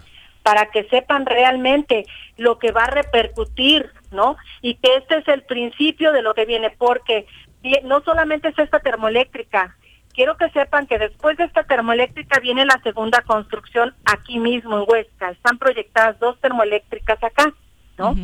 Y está otra tercera termoeléctrica que están viendo si va a estar en Yautepec, ¿no? O en el hospital. Eh, son eh, en la comunidad aquí en Puebla tiene una, una colonia que se llama el hospital. Esa, son, esa es la realidad. ¿Para qué quieren más termoeléctricas, no? Eso es lo que queremos nosotros que vea la gente. Este es el, eh, es, este es el- la primera etapa, pero viene la segunda etapa si se echa a funcionar esta. Si así se van a llevar el agua del campesinado, Ajá. porque no es el agua de la tratadora, que quede claro, el agua de la tratadora no es la que se van a llevar. Ellos ya tienen un cárcamo que está, ya están conectados. Es la farsa de que se van a llevar el agua de, de la tratadora. Y el agua de la tratadora es del campesinado, ¿no? Esa agua la utilizan para riego. Ahora imagínate dos termoeléctricas aquí, tres termoeléctricas sin agua. ¿Qué va a pasar con nosotros la ciudadanía? O sea, no están pensando en nosotros, están pensando en el capitalismo, no en la, en la vida de nosotros. El agua nos pertenece a nosotros y es el líquido vital que utilizamos todos. Imaginémonos sin bañarnos ¿No una crees- semana, no sin lavar ropa. ¿No crees que va a ser irreversible después de toda la inversión, todo lo que tienen, después de lo que han invertido en que mucha parte de la población esté de acuerdo, ¿no crees que va a ser complicado el, el que eso no camine? Digo, te Pues lo digo, mira. te lo digo con conocimiento de causa, porque en otros lugares Claro. costaron Yo- no solo una vida, costaron muchas vidas, ¿eh? En las Yo luchas de ese entiendo, tipo. Y pero por eso yo te me digo, ahora, pregunto, Juanjo, ahora- yo me yo me pregunto, oye, ¿por qué está muy involucrado en lo que se le invirtió de millones de pesos? Si cuánto se llevaron los expresidentes de millones de pesos y no los han esclarecido y no los han entregado. Y fue un saqueo al país. ¿Por qué decirnos que, que están involucrados estos millones de pesos en la termo y que no se pueden tirar a la basura? Es que yo Y más si que hablar de los basura, millones los metidos es de lo, De lo que viene. de la derrama que viene. Yo no me refería en esta pregunta a lo que dicen que costó, a lo que dicen que va a costar si no se pone en marcha, porque dicen que es un beneficio los los pros y contras dicen que son mucho más grandes los pros que las contras que ustedes están defendiendo, ¿no? Por eso te digo que con la, el- la- situación no va a ser fácil. No, pues no, yo sé que no va a ser fácil, pero pues es que si no seguimos este- en esta resistencia, si no luchamos por, por todo esto, entonces el futuro de, de los que vienen naciendo, pues se va a quedar pasmado, la verdad. Ah, eso es lo que nos preocupa, porque pues creo que no es más importante un megaproyecto, ¿no? Y que sé que ya le invirtieron y que sé que se vienen demandas fuertes a lo Mm. mejor, ¿no? Pero tenemos que asimilar si es mejor eso o si es No. mejor que se siga terminando la, la, la naturaleza, que se, que se siga Sin terminando duda, sin la vida de los seres humanos. Sí, O sea, ante eso no hay ningún interés yo- mayor. No tenemos ni la más mínima duda, por supuesto, y además mi- mi- mi- clarísimo que, bueno, yo posiblemente estaría en la trinchera con ustedes, si estaría ahí, si fuese de ahí, ¿no? Pero lo que me refiero es que con todo este, con toda esta situación, ustedes creen, no hablo del número de personas, creen poder tener la fuerza suficiente para evitar que las cosas caminen como parece que van a caminar? Pues yo creo que sí, ¿no? Eh, los campesinos no van a soltar el agua, nosotros no estamos dispuestos a que funcione esa termo porque nosotros ya vivimos los ruidos, ya vivimos la contaminación en, en solo en las pruebas, ¿no? Nosotros ya nos dimos cuenta que sí afecta, que que sí te te roba la calma, ¿no? Que la tranquilidad se va, ¿no? Y que no hay eh, tranquilidad ni para los niños ni para la gente adulta. ¿Están convencidos Entonces, de que el daño es irreparable? El que, el que Así es. ¿Están ustedes convencidos es. o es o es o es como se dice cabezonada? Es ya es No, no, tienen fundamentos reales, ¿no? Eh, Tere, porque de pronto se piensa que solamente son dichos basados en sus eso- usos y No, costumbres Es y que demás. Los que los que defienden con argumentos también lo, lo hacen con, con claridad y, y como que te terminan por convencer. Por eso te digo, hay una hay una disputa entre la teoría, lo teórico, lo que ellos argumentan y la práctica, la que es la que son ustedes, ¿no? Pero cómo convencer al pueblo de que de que la teoría de ellos no es real y la el, la- el corazón de ustedes sí. ¿Va a hacer daño esa termoeléctrica? ¿Va a hacer daño el gas? ¿Es mínimo? ¿El agua va a salir y va a poder ser reutilizada para el riego? Ahí nos traen confundidos. Yo, de corazón, por supuesto que estoy con ustedes, como creo que mucha gente, pero cuando escuchas las teorías, dices, ah, cabrón, no, no, no parece que es tan malo. Mira, Perdón, es complicado el tema. No, es, sí, es hasta sí. difícil hablar, cabrón. Porque, porque vienen momentos, pruebas, van a venir momentos difíciles y sobre todo para ustedes. Yo estoy lejos y, y chingón aquí hablando por el, el pinche micrófono y pero te va a llegar, no te preocupes. No, no, por eso. te va a llegar. no, claro, ya no- ya me ha tocado Sí, ese vivirlo. es el problema. No, no, ya sé, pero te quiero decir que es cómodo por mi parte poder preguntar y hasta Y para muchos morelenses, criticarte, ¿no? creer que el problema está en esas Claro. comunidades y ya. Ajá, es, es Mira, complicado. a ver, nosotros ya lo vivimos, ¿no? Ujú. Somos la prueba viviente. Ya lo vivimos, vivimos los ruidos, vivimos la contaminación, vivimos cómo caían los pájaros muertos, ¿no? Vivimos cómo se fue muriendo la gente de la tercera edad sabiendo que aún con su enfermedad estaba ahí, ¿no? Terminaron sus defensas con todo esto que, que se despidió de la termo en solo pruebas. Ni siquiera te digo que, que funcionó dos años, ¿no? Estuvo un año de pruebas. El ruido que se detonó de más de 110 decibeles, ¿no? Que tronó los cristales de la primaria y que pueden constatarlo, ¿no? Que solamente eso, eso que nosotros vivimos. Ahora, que dice que la termoeléctrica va a regresar un 40% de agua al campesinado. Ajá. Hay fotos donde en pruebas no regresó más que lodo. Las o sea, no acá, es sí. cierto lo que dicen, ¿no? Tenemos pruebas, o sea, nosotros no hablamos por locura, por por, este sí, por corazón. tonta, ¿no? O porque mm, queremos este vivir así, ¿no? Nosotros queremos un progreso, claro, ¿quién no? Pero no de esta magnitud, ¿no? No de que, que termine con las tierras de cultivo, porque en esos en esos tiempos que, que estuvo en pruebas la termo, los cultivos no dieron igual, ¿no? Se sintió el cambio en la tierra, en el medio ambiente. Tere, O sea, sobre la unión en las comunidades, eh, ¿realmente están todos en la comunidad dispuestos a defender esta bandera o ya hay divisiones? O ya compraron conciencias. Mira, como siempre, no todos le van a entrar, ¿no? Porque así es, en todos lados, no todos, no todos van a, van a estar acá, ¿no? Pero sabemos que aquí en la comunidad de Huesca la mayoría no quiere ese proyecto, pero tampoco quiere problemas, ¿no? Ajá. Porque para ellos, claro. el pensar que el gobierno siempre hace lo que quiere, o sea, imagínate el pensamiento que ya tienen, ¿no? Porque el, gobierno, siempre, gana. querido, ¿no? Siempre gana, diríamos. El poder. El Ah, poder. exactamente. Ellos no quieren eso, esos problemas, pero eh, ellos están, ¿no? Están puestos, eh, están resistiendo, ¿no? Entre que nos en la asamblea bajan, nos dan su firma, ¿no? Eh, nos dicen yo no lo quiero, pero tampoco quiero pelear porque no quiero problemas. Tampoco nosotros queremos pelear. Por eso es que llevamos procesos legales, hemos hecho manifestaciones pacíficas, ¿no? Nos hemos movido tranquilamente, le- vamos a los noticieros, les informamos qué es lo que pasa para que la sociedad sepa porque estamos informando, pero no queremos violencia. ¿Qué pasa A con la investigación del asesinato de Samira? ¿Hay novedades? No hay novedades, eso es lo que a nosotros nos da un poco de preocupación ¿Cuánto porque hace? ya es más de un Ah, año, año y medio, no hay sí. indicios de nada, no nos han entregado nada, la carpeta está en ceros, ¿eh? no hay nada, todo a lo que al principio se supone tenía la fiscalía se le perdió, ¿no? Y no hay nada, y no ha recuperado nada. Eso es lo que también nos preocupa a nosotros, que no se ha esclarecido el asesinato de Samir y ya está diciendo el presidente que va a echar a funcionar esa termoeléctrica que ya está bañada de sangre. ¿Hay asambleas a la vuelta de la esquina? ¿Cuáles son los pasos a seguir a partir de este anuncio? Mira, a partir de este anuncio hay muchas alertas, ¿no? El campesinado está dispuesto a todo, ¿no? A todo, te digo a todo.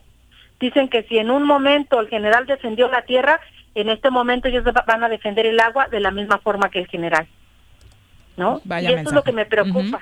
Eso me preocupa demasiado porque de verdad que no queremos eso.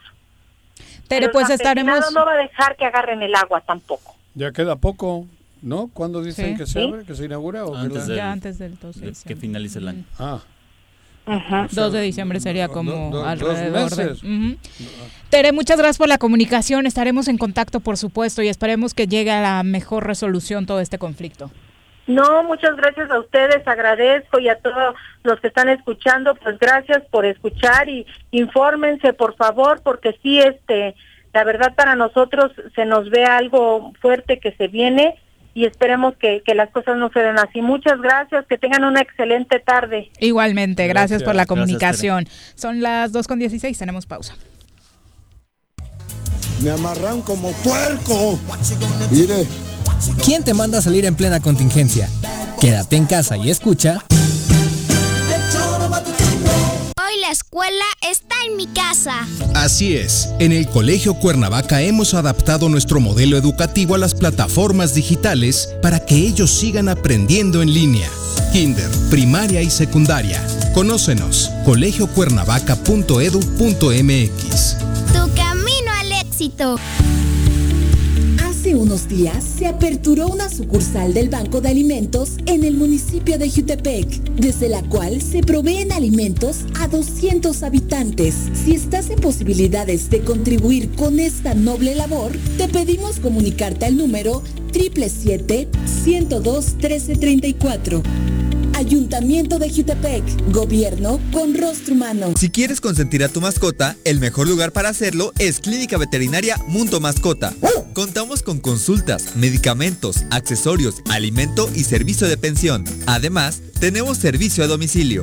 Ubícanos en Avenida 10 de Abril, número 1210, Colonia Granjas, o llámanos al teléfono 169-2128.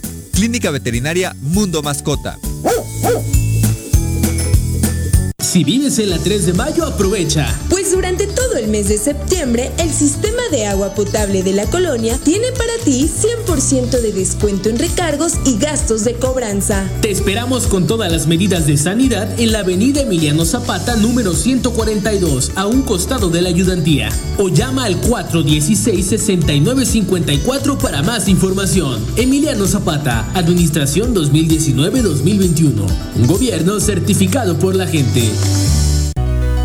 En Morelos las y los diputados trabajan por leyes con justicia social y de beneficio para todos.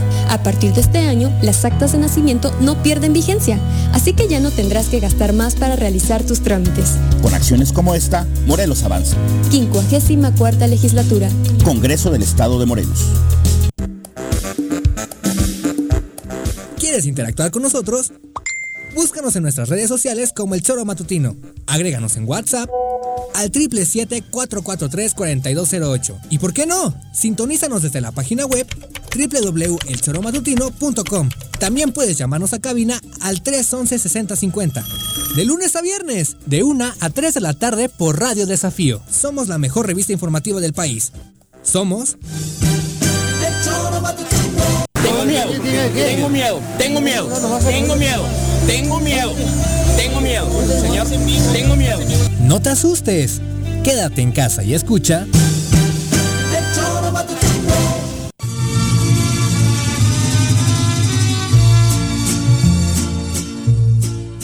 Dos con 19 de la tarde, dice George Hernández, me sorprende la rapidez con, ah, bueno, siguen, con la que Juanjo les agacha las orejas a los políticos cuando los tienen en el teléfono, bien bravo cuando no están en el programa. Pero, pero no, Eh, eso no es cierto. A mí Malena eh, Salgado dice... No, pero déjame que le conteste. Yo no tengo ningún pedo de, de cuestiones de valentía, porque yo con Argüelles no tengo ni económico ni ideológico. Le he respetado su, pun- su, su rato porque lo pidieron. Y además, vuelvo a repetirlo, a mí me pareció correcto lo que ha hecho. ¿Por qué le voy a meter en pedos? ¿Por qué voy a discrepar? Yo no sé. De hecho, la crítica se dio Si es- pidiendo eso. Claro, yo no sé si en su corazón es sincero o no, él sabrá. Pero lo que ha hecho aquí en el Choro hoy, para mí mis respetos. ¿Por qué me voy a meter a pelearle? Insisto, no ha pagado la entrevista y yo no comulgo con el pez. Más claro no sé qué puedo decir, pero ha sido su rato, porque en ese rato creo que ha sido correcto, más bien correctísimo. Tarde, pero bien. Entonces, ¿por qué coño me voy a poner a... Ayer no le tuve a Noroña y también estuvimos discrepando en ciertas cosas. Ay, coincidieron casi en todo. Porque ni te hagas. coincido, pero por Está él en lo de no ponerse cubrebocas. Pero Vámonos con Pepe coincido Iturriaga mejor. Con Noroña coincido, cabrón. Repasando el pasado con el maestro José Iturriaga de la Fuente en el Choro Matutino. Querido Pepe, ¿cómo te va? Muy buenas tardes. Buenas tardes, Diri. ¿Cómo estás? ¿Bien? Aquí peleando con Juanjo, como siempre, Pepe, ya sabes. nos está oyendo. Juanjo, buenas tardes. Jorge, buenas tardes. Buenas tardes, Pepe. ¿Cómo estás? ¿Qué capítulo de tu nuevo libro repasamos hoy, Pepe? Eh, bueno, estamos ya en los finales del siglo XVIII. ¿Con lombrices? Eh, No, no, eso es otra cosa. No, no. sí, a ver, recuerden que en el siglo XVIII, concretamente 1767, el emperador, el rey de España, expulsó a los jesuitas de todo el imperio español. Tu rey, Los- Juanji. Eh, los había en Filipinas, en México. Pero los jesuitas eran, digo, la, la- esto la curia la tenían en el País Vasco, es en, en, en Azcoitia. Eh, bueno, pero el, el- el- realmente aquí el problema no fue un problema religioso, todos eran católicos, es un problema y político y sobre todo económico por la riqueza Claro. de los jesuitas. Bueno, pero lo que nos interesa hoy es que dos de ellos estaban en México, eran misioneros en el noroeste. Uno, uno se llamó Juan Jacobo Baegert, los dos son alemanes, o eran alemanes. Juan Jacobo Baegert, que estuvo misionando, como le decían, eh, hecho verbo el trabajo de los misioneros, eh, eh, Baegert estaba misionando en Baja California Sur, una misión que se llama San Luis Gonzaga. Bien fresa en sus vacaciones, ¿eh? El, el- el- bueno, pero van a ver que mm, Weigert escribió un libro eh, acerca de esa región eh, Baja California Sur y hubo alguna epidemia, no sabemos de qué enfermedad, a mediados del siglo XVII. Entonces Weigert eh, hace pues todo un relato de los problemas de la epidemia, pero aquí quise para variar tomar un párrafo divertido porque Weigert eh, eh, pues eh, denuncia digamos que los indígenas eran eh, muy entre vaciladores y le querían tomar el pelo. Entonces que muchos de los indígenas se hacían pasar por enfermos sin haberlo estado. Y fíjense este párrafo que es muy divertido. También el propio Weigert eh, de- destila aquí cierto buen humor. Dice él He presenciado tan gran número de casos en que los californios fingieron caerse enfermos de gravedad y entrar en agonía de una manera repentina, para hacerse cargar como tales, desde muchas leguas de distancia hasta la misión, que casi podría enumerar este extraño gusto como una de las costumbres de ellos. Esta clase de enfermos sanaron de una manera igualmente repentina, propinándoles un buen caldo de palos. Qué salvajes. Sabían desempeñar el papel de un hombre en agonía con tal perfección que yo no tuve empacho en administrarles los santos óleos. bueno, este, este es uno de los alemanes. El otro eh, misionó en Sonora, se llamó Ignacio Pfefferkorn.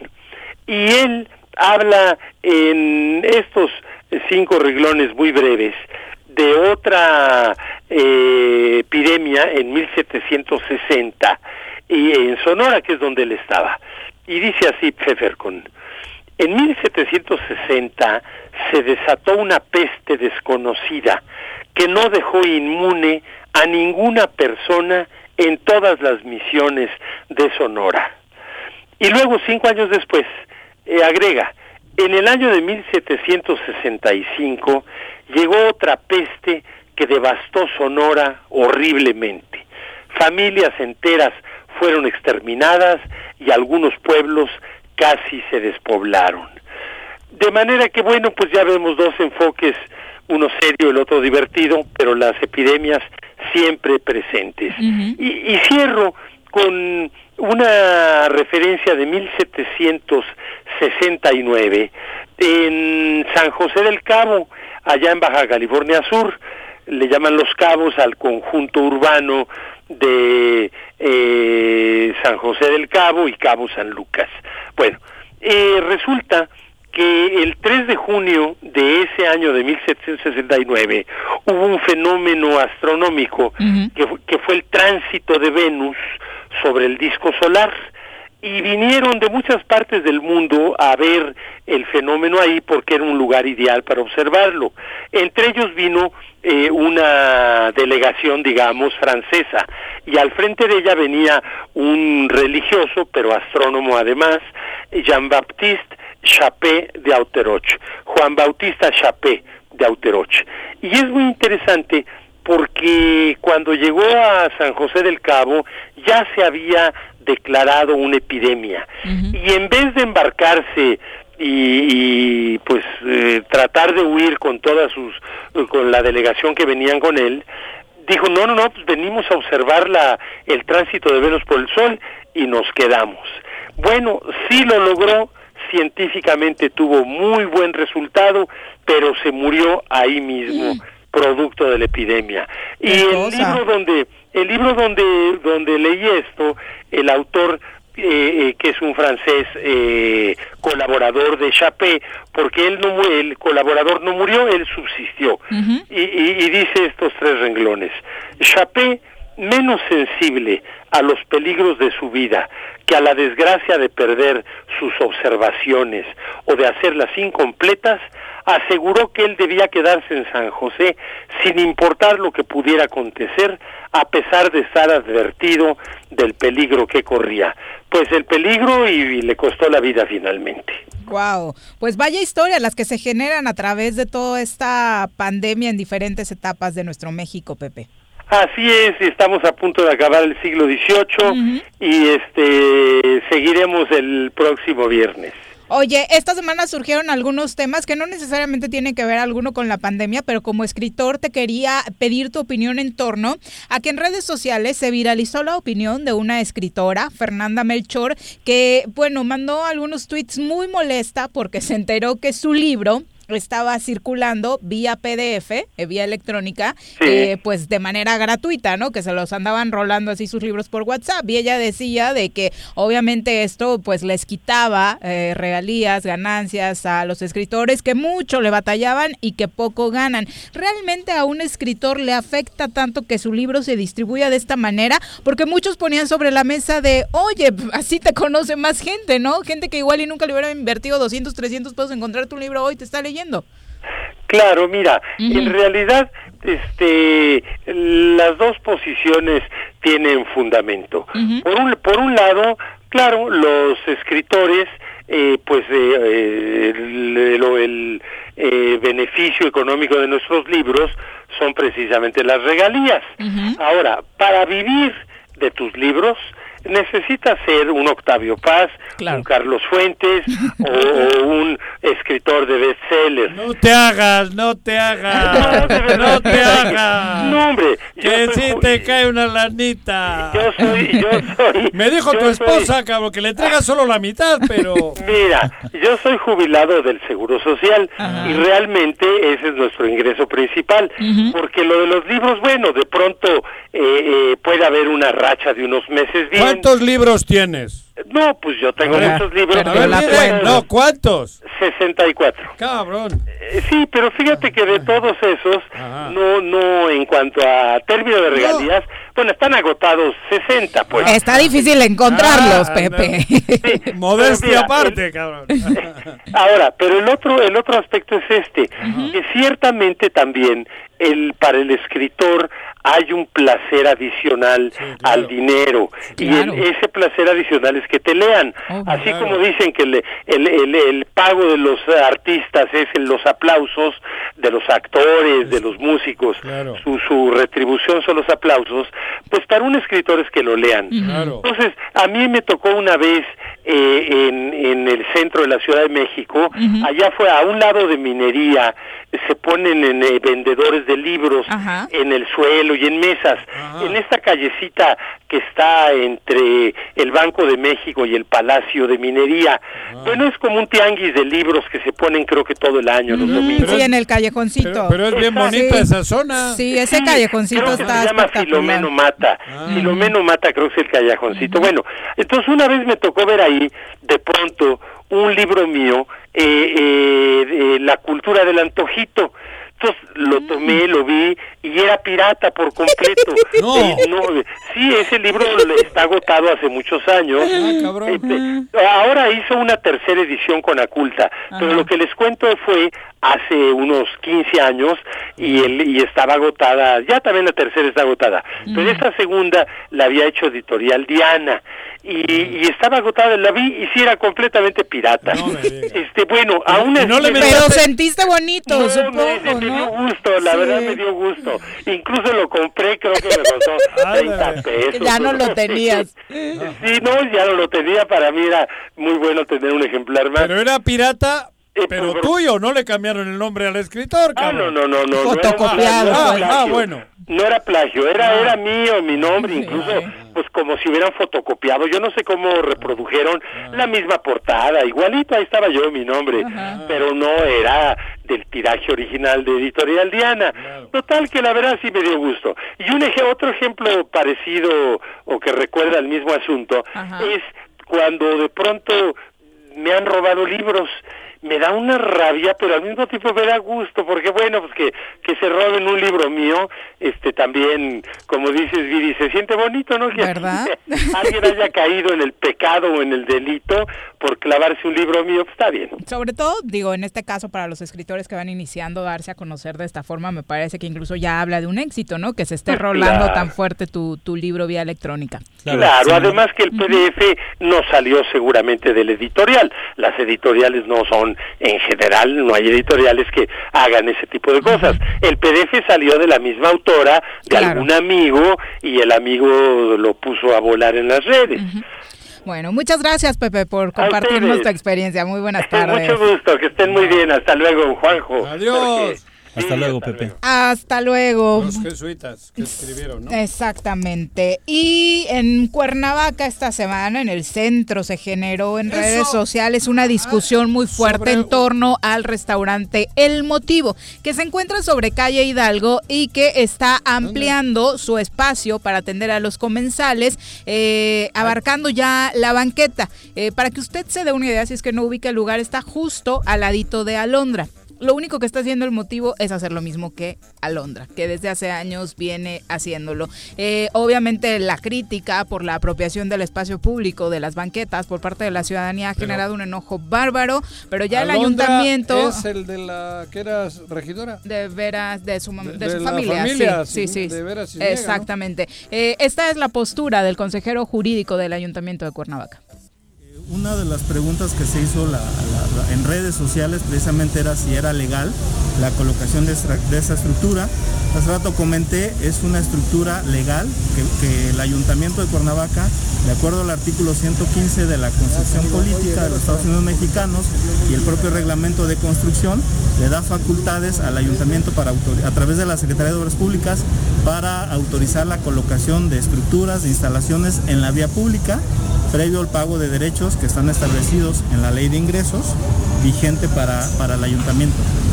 Eh, ¿Cuál es la condicionante para que esta autorización proceda?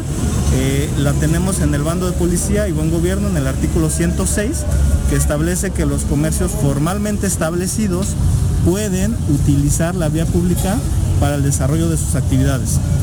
El, secretario de Desarrollo Económico comentó, es un establecimiento que tiene más de tres años funcionando, que tiene vigentes y pagadas todas sus licencias, todos sus derechos, todos sus referendos. Pues ahí está la postura, están legalmente establecidos de acuerdo al bando de policía y buen gobierno del Ayuntamiento de Cuernavaca. A mí lo que me sorprendió fue que se hiciera tan grande este tema cuando justo enfrente tienen a un restaurante que lleva años haciendo lo mismo. Pero fueron los que quisieron hacerla de pedo fueron vivos.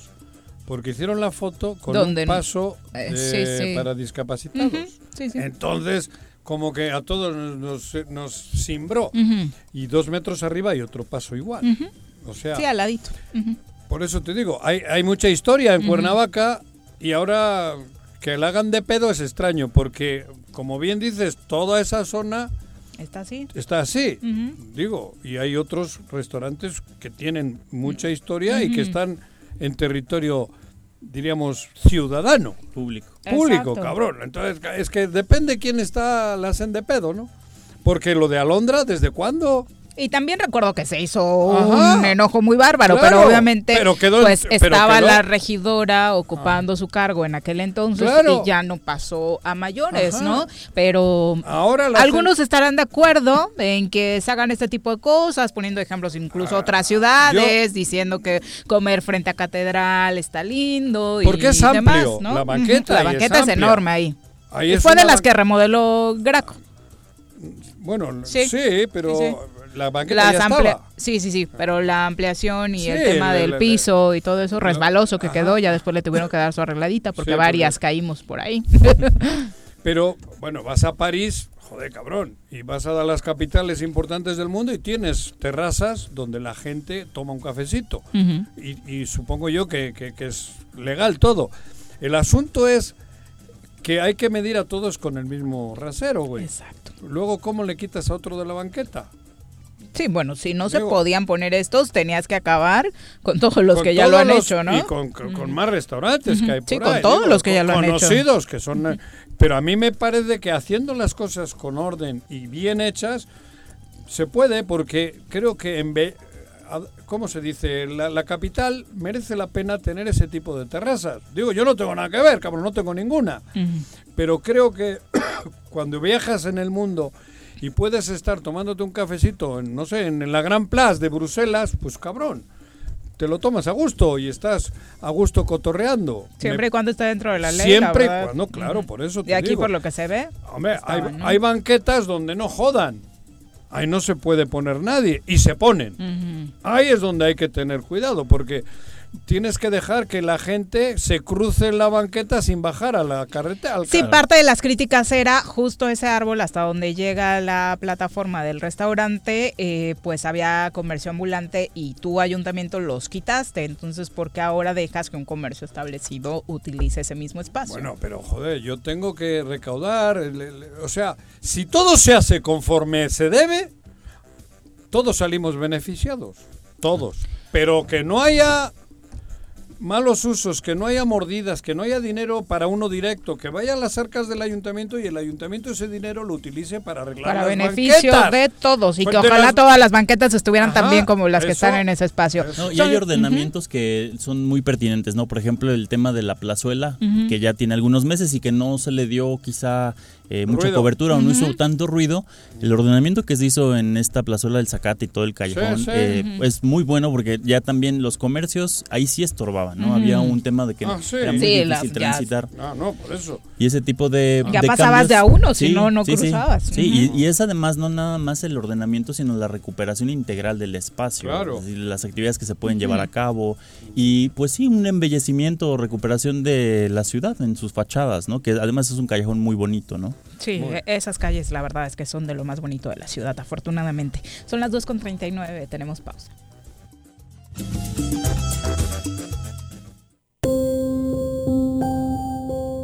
11 de septiembre. Se cumplen 19 años de la caída de las Torres Gemelas de Nueva York. La mañana del 11 de septiembre de 2001, el terror reinó en Nueva York y todo Estados Unidos, tras difundirse las primeras imágenes del complejo World Trade Center en llamas. Nueva York estaba bajo un ataque terrorista. Una serie de cuatro ataques suicidas, presuntamente orquestados por el grupo Al Qaeda, azotaron dicho punto emblemático de la ciudad. Los aviones habían secuestrado y posteriormente impactado aviones comerciales contra las Torres Gemelas, provocando la muerte de más de 2.900 personas y la reducción de escombros de estos edificios. Este viernes 11 de septiembre de 2020, Estados Unidos rinde tributo a las víctimas de dicho ataque, después de 19 años del momento que cambió la historia mundial.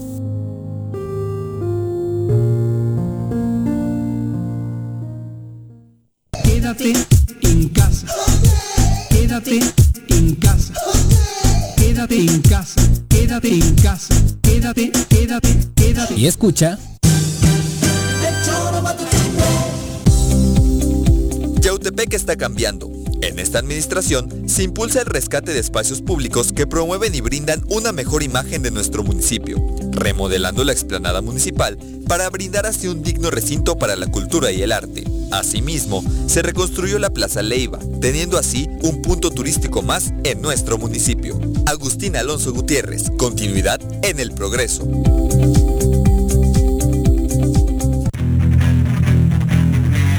¿Te gustan los caballos? ¿Tienes uno? ¿Sabes montar? ¿No? ¿Quieres aprender? Conoce los beneficios de hacerlo en Rancho de la Media Luna en Huitzilac. Contáctanos al 777-155-1062.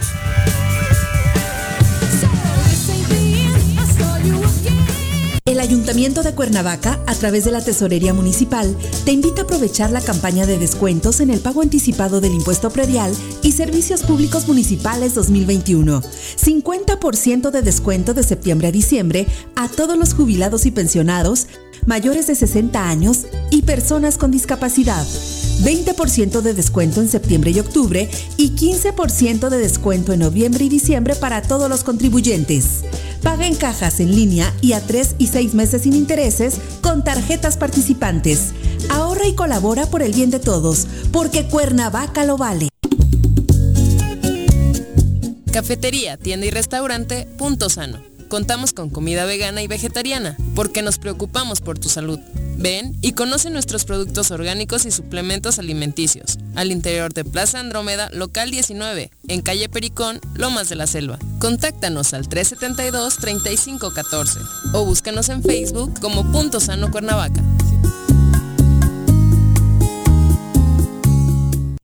Aprovecha los descuentos que el gobierno municipal de Suchitepec te ofrece en el pago del impuesto predial. De julio a octubre, 100% de descuento en multas y recargos. Evita salir de casa. Ingresa al www.suchitepec.gov.mx diagonal predial y paga en línea o llama al 361-4110. Acércate, infórmate y regularízate. Gobierno municipal, estar bien te lo mereces. Aprendo en línea todos los días. En el Colegio Cuernavaca nos hemos adaptado a los nuevos tiempos. Tenemos el mejor modelo educativo y lo llevamos a cada hogar mediante plataformas digitales. Conócenos. Tenemos colegiaturas accesibles. colegiocuernavaca.edu.mx. Tu camino al éxito. Quédate en tu puta casa. Quédate en tu puta casa. Quédate. Y escucha.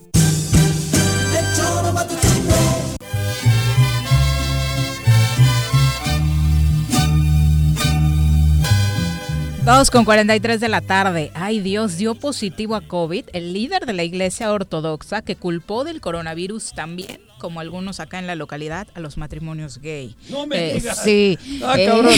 Es- el matrimonio entre personas del mismo sexo gusta, es la causa del coronavirus, habría dicho el patriarca Filaret en una entrevista en marzo cuando No. iniciaba la crisis por la pandemia ¿Tendrá? en un canal de televisión local de Ucrania y ahora Ah, se ha Ucrania. dado a conocer que dio positivo por el ¿Y han dicho quién es su novio?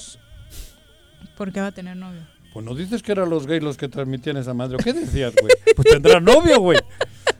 Esposo en este caso, Oh, porque esposo. hablaba del matrimonio. Ah, gay. esposo, cabrón. No, Que deja nos presente al esposo. a su santidad de la iglesia ortodoxa en paz. Nah, nah, Son las 2.44, vámonos a los deportes.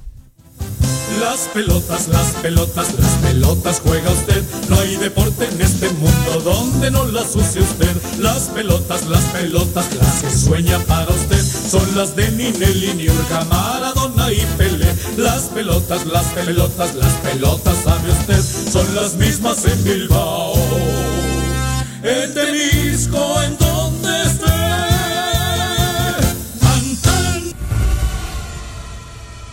¿cómo te va? Muy buenas tardes. Hola, buenas tardes, Viri, Juanjo y también para Jorge y un saludo para todo el auditorio. Saludos. Cuéntanos, Bruno, ¿qué información deportiva tenemos para analizar esta tarde? Sí, pues mm, el día de hoy, esta noche, arranca la jornada número 10 ya del fútbol mexicano, ya muy rápido se han ido 10 jornadas, bueno, están por irse 10 jornadas, están por comenzar el día de hoy, donde en punto de las 7.30 de la noche, eh, los rayos del Necaxa, que ah, vamos a ver si ahora sí logran ganar con el profe Cruz ya como su nuevo entrenador, reciben a un rebaño así que bueno también viene de un resultado no tan pues no tan agradable después de empatar el partido pasado ante Querétaro después de que fallaron un penal donde se dice que Raúl Gudiño podría ser el, arquero titular esta noche con los errores de Toño Rodríguez en dos partidos anteriores ¿Tú qué harías? ¿Sentarías a Toño después de estos dos errores? Eh, me parece que sí, son dos errores que ya van al, al marcador, ya van van directamente al mar- al resultado, sobre todo con el de Toluca que sí terminaron perdiendo el partido, este partido de contra Querétaro no no quisieron ganarlo por el penal que falló Macías, pero sin duda que son dos errores garrafales que sí que sí van al marcador. Entiendo que los porteros juegan punto y aparte porque sus errores cuestan doble, cuestan siempre muchísimo más, pero a mí me parecería súper injusto, eh, Bruno, porque has aguantado a otros jugadores de campo fiestas, parrandas, pedidas de eh, matrimonio, bajones de juego, subidas de peso y a Toño por dos errores que quieras o no, pues han sido fortuitos y jugándotela lo sientas inmediatamente, no sé, yo, yo personalmente igual y le daría el beneficio de la duda hasta esta noche. Sí, bueno, yo lo, lo que he escuchado por el momento es que sí lo van a, que sí posiblemente sí lo van a sentar, que ya se rumora que, que Gudiño podría estar hoy cubriendo el arco. Esperemos que le puedan dar otra oportunidad. También a Toño sería buena idea para que regrese un poquito de esa de esa confianza que, que sin duda, bueno, ha estado perdiendo o perdió en esos dos partidos. Porque había estado bien, ¿no? O sea, la verdad es que dentro de lo que cabe había respondido para Chivas sin tener el gran cartel de otros porteros. Sí, había, había respondido había respondido bien y de hecho antes de llegar a Chivas hizo un buen ¿Quién, trabajo en quién- en quién hay, Guap. quién hay ahora porteros de peso mexicanos?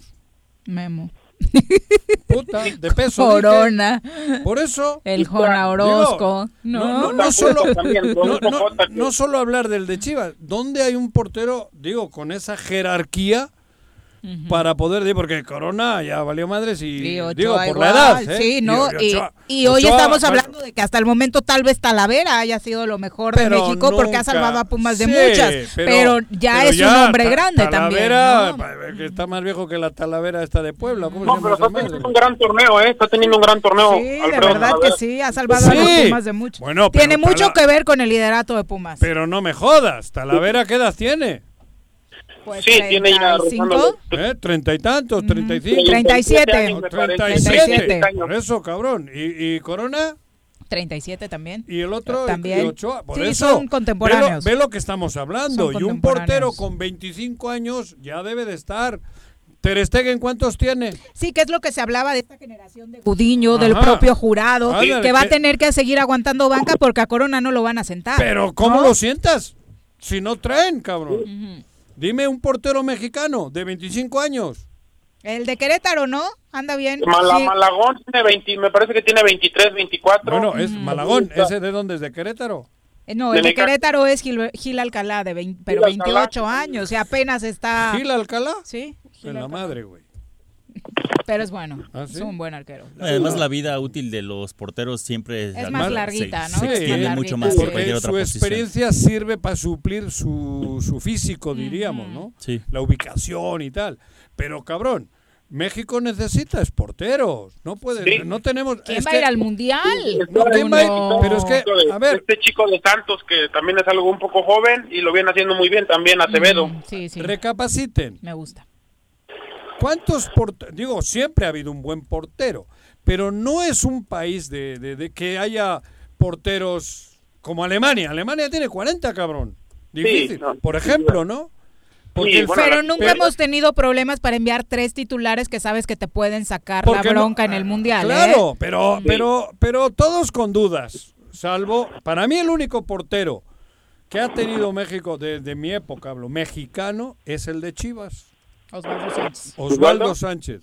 Sí, Osvaldo Sánchez era un portero exportable sin pedo.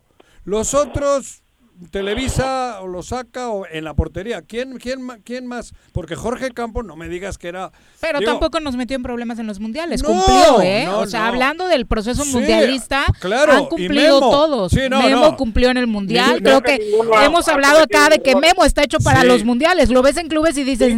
ni de loca lo llevo, pero ver, en el mundial es otro. Pero Memo... Pero no hemos... A ver, empiezas en la portería teniendo un crack, cabrón. Y no hemos tenido un crack. No me jodas. Memo no. No. es un crack. Memo no es... Digo, ha hecho tres, cuatro paradas sensacionales. Pero no hemos pasado al No, quinto partido. la güey. figura de México nunca ha sido el portero. Eso, por eso, a eso me refiero. Porque físicamente es complicado. Es un puesto complicado. Tienes que tener muchas características para ser portero, ¿eh? No, no, no jodas, no es cualquiera, güey. Porque juegas, puede ser, Me- Messi, ¿cuánto mide? Me- Messi, Lo mismo que yo, ¿no? ¿Cuánto? ¿Unos 60 y qué? Siete, ¿no? Después de que le metieron crecepelo, cabrón. Pero a Messi ponle de portero, no puede ser portero. Esa es la única posición que Messi no puede jugar en la cancha. Por algo será, cabrón. Porque no tiene físico. 1.70 oficialmente. Oh, ajá, 1.70. Rayándole, Rayando, rayándole. ¿eh? Bueno, va. Sí. Por eso, es un país que físicamente no tiene, digo, en general, no, no es un físico para porterear. Hay, es, son pocos. Pero tiene su mérito que lo hayan hecho quién? Sí, hay bien. porteros de, Ah, no, porteros sí. de calidad, pero, Pero, pero, el- los- pero otros, otros países con otras. Los argentinos. Con otros. En nuestro continente, los argentinos, Y ¿no? uruguayos. O sea, como que ya sabes que si quieres un buen portero, volteas a eso. Porque tienes gente eh, de mucha altura y hay, de ahí puedes sacar más. Aquí hay menos. Entonces sacas menos porteros. Digo, es una posición cabrona, ¿eh? De hecho, los porteros históricos en la Liga Mexicana, pues. Pablo Larios. allá, ¿no? Ujú. 50 kilos pesaba Pablo. Flaquito, una agilidad. flaquito. No, no, pero sí, es sí. verdad. Le, le mandabas un video de Pablo Larios a Europa y, joder, decían, oye, güey, está de- muy, muy flaco, güey. En un, en un tiro de esquina en Inglaterra, Pero también habla mucho de eso, de las oportunidades que tienen que darse de manera temprana los jugadores. O sea, no podemos tener chavos de 25 años debutando apenas No, en la liga, ¿no? Pero además, trabajar por áreas. Ah, se supone que ya está súper especializado, que Pero ya tiene ya su están- entrenador especial. A ver, pero tú ves en las escuelitas, no hay un cabrón en, en una escuela que entrene porteros. El portero no hace ni madres. de- En las escuelitas, en, la- en las puertas... ¿Eh? Debería de existir ese. Claro, ese por eso te estoy diciendo. Cuando vas a Europa... Ahí en las escuelitas siguen poniendo el gordito de portero. Por eso, al más güey. Digo, por eso, pero... Eso es bullying. No, Pe- pe- pero es que es verdad, pero ya escuelitas con pumas en el pecho, con chivas la chica, pero no tienen, no trabajan la portería, Mm. no trabajan a un niño como trabajan al defensa central o, trabajan delantero. al delantero, la chica, aquí no, al portero, ahí va, vente, ven a jugar el domingo, güey. y, lo- y porque entre semana no hace nada. Y si no llega, pones a cualquier otro. Claro, ¿No? le ponen a Sí. tirar los compañeros, le ponen Sí. en la portería y chútale, güey, pero eso Y no que es además así. es un entrenamiento muy muy fuerte el que tienen que hacer. Claro. Y- Sí, es un entrenamiento muy muy específico, muy especial. Creo que no sé Claro. si es uno de los más fuertes, junto con también los laterales que trabajan muy fuerte. Pero hasta de niño, hasta de joven, quiero desde niño, hay que al que al que tenga al que veas que tiene genéticamente posibilidades físicas y que le gusta, a ese ya le tienes que trabajar. Es que a esa edad cabrón. te gusta, o sea, de niño, o quieres ser el portero o quieres ser el delantero. Si es Claro. una posición que atrae. o bombero ¿no? o policía, Sí, sin duda. cabrón, ¿no? Ah, Pero bueno, eso. sigamos con la jornada. Ándale, güey. Sí, continuamos con la, con la jornada que un par de horas después de este partido, bueno, terminado este partido enseguida, los Bravos de Juárez reciben en la, la frontera al conjunto de, de la Franja del Puebla que viene de perder un partido de manera increíble contra el América. También ya para el para el día sábado los rojinegros del Atlas que les está cayendo bien este cambio de entrenador que ha obtenido siete puntos de nueve contra las contra los arrebatados de Mazatlán. El día Rafita, que me disculpe, le hace pero- falta, le hace falta. No, pues cabrón, le han dado más oportunidades ya que al platanito, güey. Ascendió a un equipo y con ese cartel, Sí, pues pero joder, sigue no es lo generando mismo ascender contrataciones. que luego no, no, no ha podido con ninguno. De, de- No, en primera no le ha ido nada bien, ¿no? plantel, Ese mismo plantel este que tenía que tiene actualmente Atlas, al que tenía Rafa Puente, con el que no pudo tener tan buenos resultados como los que está sacando ahora Coca. No, Coca le cambió la cara completamente. Sin duda. Por eso te digo, pero algo tiene que ver el entrenador, por eso te digo, algo tiene que ver el gobernador. Ah, no, eso es otro pedo. Ya, Juan José, por Dios. Estamos hablando Tigres Santos después, ¿verdad? Sí, Tigres Santos a las nueve de, a las 7 de la, de la noche el día de mañana. Un buen partido que ya fue una final hace algunos años. También a las nueve, a las nueve de la noche el América contra Toluca. En esto que, bueno, estos aficionados del Toluca que ayer otra vez se dieron, acudieron a las instalaciones de, de Metepec donde entrena para reclamarle, para pedirle al Chepo que, que renuncie, para, bueno, otra vez se vieron con los jugadores. Pero si renuncia al Chepo, va... El profe Mesa. Mesa. Sí. Sí. O la Volpe, cabrón. No, pero me voy a ver ¿A bien Juanqui con el comentario, pero la verdad es que andan más enojados los aficionados del Toluca reclamándole al Chepo que los morelenses reclamando a nuestras autoridades. Claro. Ya le colocaron mantas en la entrada, lo van a buscar al lugar donde trabaja. No bueno, andan tan activos los choriceros Como le que pasó da a San. Ay, sí, con San, sí, ¿no? Fue como con Sanz, Más no o como con menos, el gobernador. Más o menos. Pero si quitan a Chepo entra Memo, ¿no? Profe No, Mesa, o la Volpe, como Volpe. dices. Es que Pero se acaba de ir de Toluca, entonces yo creo que No, Mesa le. Mesa. Bueno, ya no sé Se si ve porque ya se le han cerrado los ojos, ¿no? Traerán un técnico a Gabriel Heinze, que nunca en el fútbol mexicano, que dirigió a Vélez en la Superliga Argentina, pero por actu- actualmente solo es un rumor y el Chepo no creo que no va a poner su renuncia ver. sobre la mesa. En Ah, caso de Otro que tema, ya que hablas de los entrenadores. Cabrón, tú vas a Europa y vas viendo que atrás vienen exjugadores preparados con... con Ya está Pirlo dirigiendo la Juve. Por eso, y en todos ¿No? los clubes, cabrón. Menos en México. Esto es una... Porque no... Si tienes 20 equipos y tienes atrás 4 o 5 entrenadores bien preparados, cabrón, no tienes pedo. No tienes que buscarle a ojitos, cabrón. Tienes que sacar... Pero es falta de oportunidades, Juanjo. Yo Por cada eso- vez veo más a los jugadores estar jugando y estar estudiando en el Endid. Claro. O sea, tenemos a mucha gente Pero ya no- con su título. Lo pero- que faltan son Pero oportunidades. están amontonados ahí que no salen y luego encima no les pagan para poder dirigir abajo en básicas y eso porque no no pagan ni madres, cabrón. Entonces seguimos viendo a Lojitos, Los al mismos Bucetín, técnicos de hace 20 años. Pero siempre la misma y se van muriendo y entonces sí, pero Hay donde que duran mucho, ya ves, don Nacho Joder, Treyes. mira, cabrón. Más de 100. Ya. Hay técnicos que ya van por su quinta vuelta. No, pues, por eso, pero ese es el fútbol mexicano. Bueno, porque- cerramos la jornada, Ah, Bruno. bueno, ya mejor me Sí, cerramos la Te jornada. estoy ayudando porque creo que no traes nada de información, güey. está El día domingo contra Pumas, Pumas contra el Atlético San Luis al mediodía en Seúl, donde podría ser el último partido de Nuevo Vázquez si no consigue la, la victoria. Ajá. Si no consigue la victoria, porque bueno, el ¿Y ahí partido a quién le ponemos? A la Romano. Ah, Romano. Romano creo que lo van a desenterrar. Sí, Romano, que tiene rato ya sin, sin Por eso, dirigir. ya vi que anda Romano. O bueno. Sí, Ajá. podría ser, podría ser él. Ajá. También está el, el Querétaro contra León a las a las 7 de la noche el día buen, par- domingo. buen partido, Sí, ¿eh? pinta bueno ese. Pinta Sí, bueno buen ese, ¿eh? partido. Sí, León viene bien haciendo, bien haciendo bien las cosas. ¿Quién igual es el Querétaro. técnico de Querétaro, Alex Diego, Sí, recién eh, eh, jubilado mira, de A futbolista, ver, ¿no? Entonces, ¿qué hay que qué 36 necesita? años. ¿Qué necesita? 36 años Nah, hombre, de- cabrón, de deja a los chavos que suban, hombre. Bueno, cerramos, Bruno. ¿Qué más? El domingo a las 9 de la noche Tijuana recibe Tijuana recibe a Cruz Azul, un buen partido también. Tijuana pues, ganó el, el último partido contra Monterrey eh, en Tijuana, En y el pasto Cruz sintético. que regresó a la Cruz Azul que regresó a la victoria. El partido pasado al, al último minuto donde logra vencer a Pachuca, donde el burrito Hernández, bueno, eh, ya pues, perderá el resto del torneo una jugada ahí pues muy fuerte la imagen y ya para el, el día lunes Pachuca contra Monterrey a las 9 de la noche también en este juego de lunes por la noche, ahora característico también de la Liga MX. Es el calendario de la jornada número 10 que se jugará a partir de esta noche. Gracias, Bruno. Com- Se nos acabó el tiempo, pero inicia la liga y La tienes liga. que decir el partido de tu Del jefe. Atleti, cabrón. ¿Dónde juega? En Granada. Granada, ¿no? Mañana. Sí, en Granada el día de, el día de mañana. Iba a jugar hoy y por conflictos entre la liga y la federación, ganó la federación y le obligó a la liga a jugarlo sábado. ¿Por qué conflicto traen? No Porque la, la liga quería jugar viernes, sábado, domingo y lunes y la federación dijo que ni madres. Se juega sábado, domingo y punto. Y, y hay lunes, perdón. Un partido lunes y todos los demás son sábados y domingos.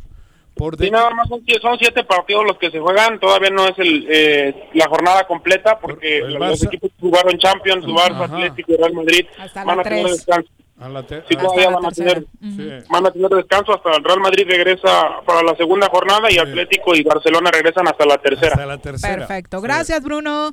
Bruno. Gracias, Jorge, Jorge y de todo el auditorio. Hasta luego. Hasta Un luego, Bruno. abrazo. Gracias. Muy buenas tardes. Bueno, pues ya está apretada porque también regresa la Premier, ¿no? La Premier, la ¿cuál Premier es? League, Ah, la, la. Inglaterra, Sí. eh, también regresa. ¿Tú el- te gusta el Ajá, fútbol o eso te qué? Sí, sí, sí, pero ya tiene rato que no Que lo no sigo estás- como antes, sí, No, sí, sí. sin tanta... ¿Pero de qué equipo eres? Sin tanto punch. ¿Tú a quién le vas? Con esa cara. La verdad es que soy chiva, soy chiva. Ah, Sí. Sí, bueno, al menos está equilibrando, porque acá pues llegaba puro americanista amigo de Juanji. No, mira. Chivas La yo le- verdad. tuvo un rato que le, le seguía mucho cuando Sí. jugaba Javier Aguirre. Uh, hace muchos años. Ah, sí. Sí, tenía la playera 13, cabrón. Sí, pero y simpatizaba o simpatizo por el hecho de que juega con mexicano. Puro mexicano. claro. Eso sí, porque creo que es, por lo menos es importante que haya equipos así. Nosotros en Bilbao jugamos puro vasco, en el Atleti, ¿no? Bueno, vamos a cerrar Por eso viernes y hasta el color. hablando Sí, de además. sexo. Sexo. Señorita, la corneta, por favor. Ni las pomadas orientales, ni las pastillas de colores, ni las novelas brasileiras, ni rasurar un tigre a mano. Nada, nada, nada funciona mejor que escuchar juntitos.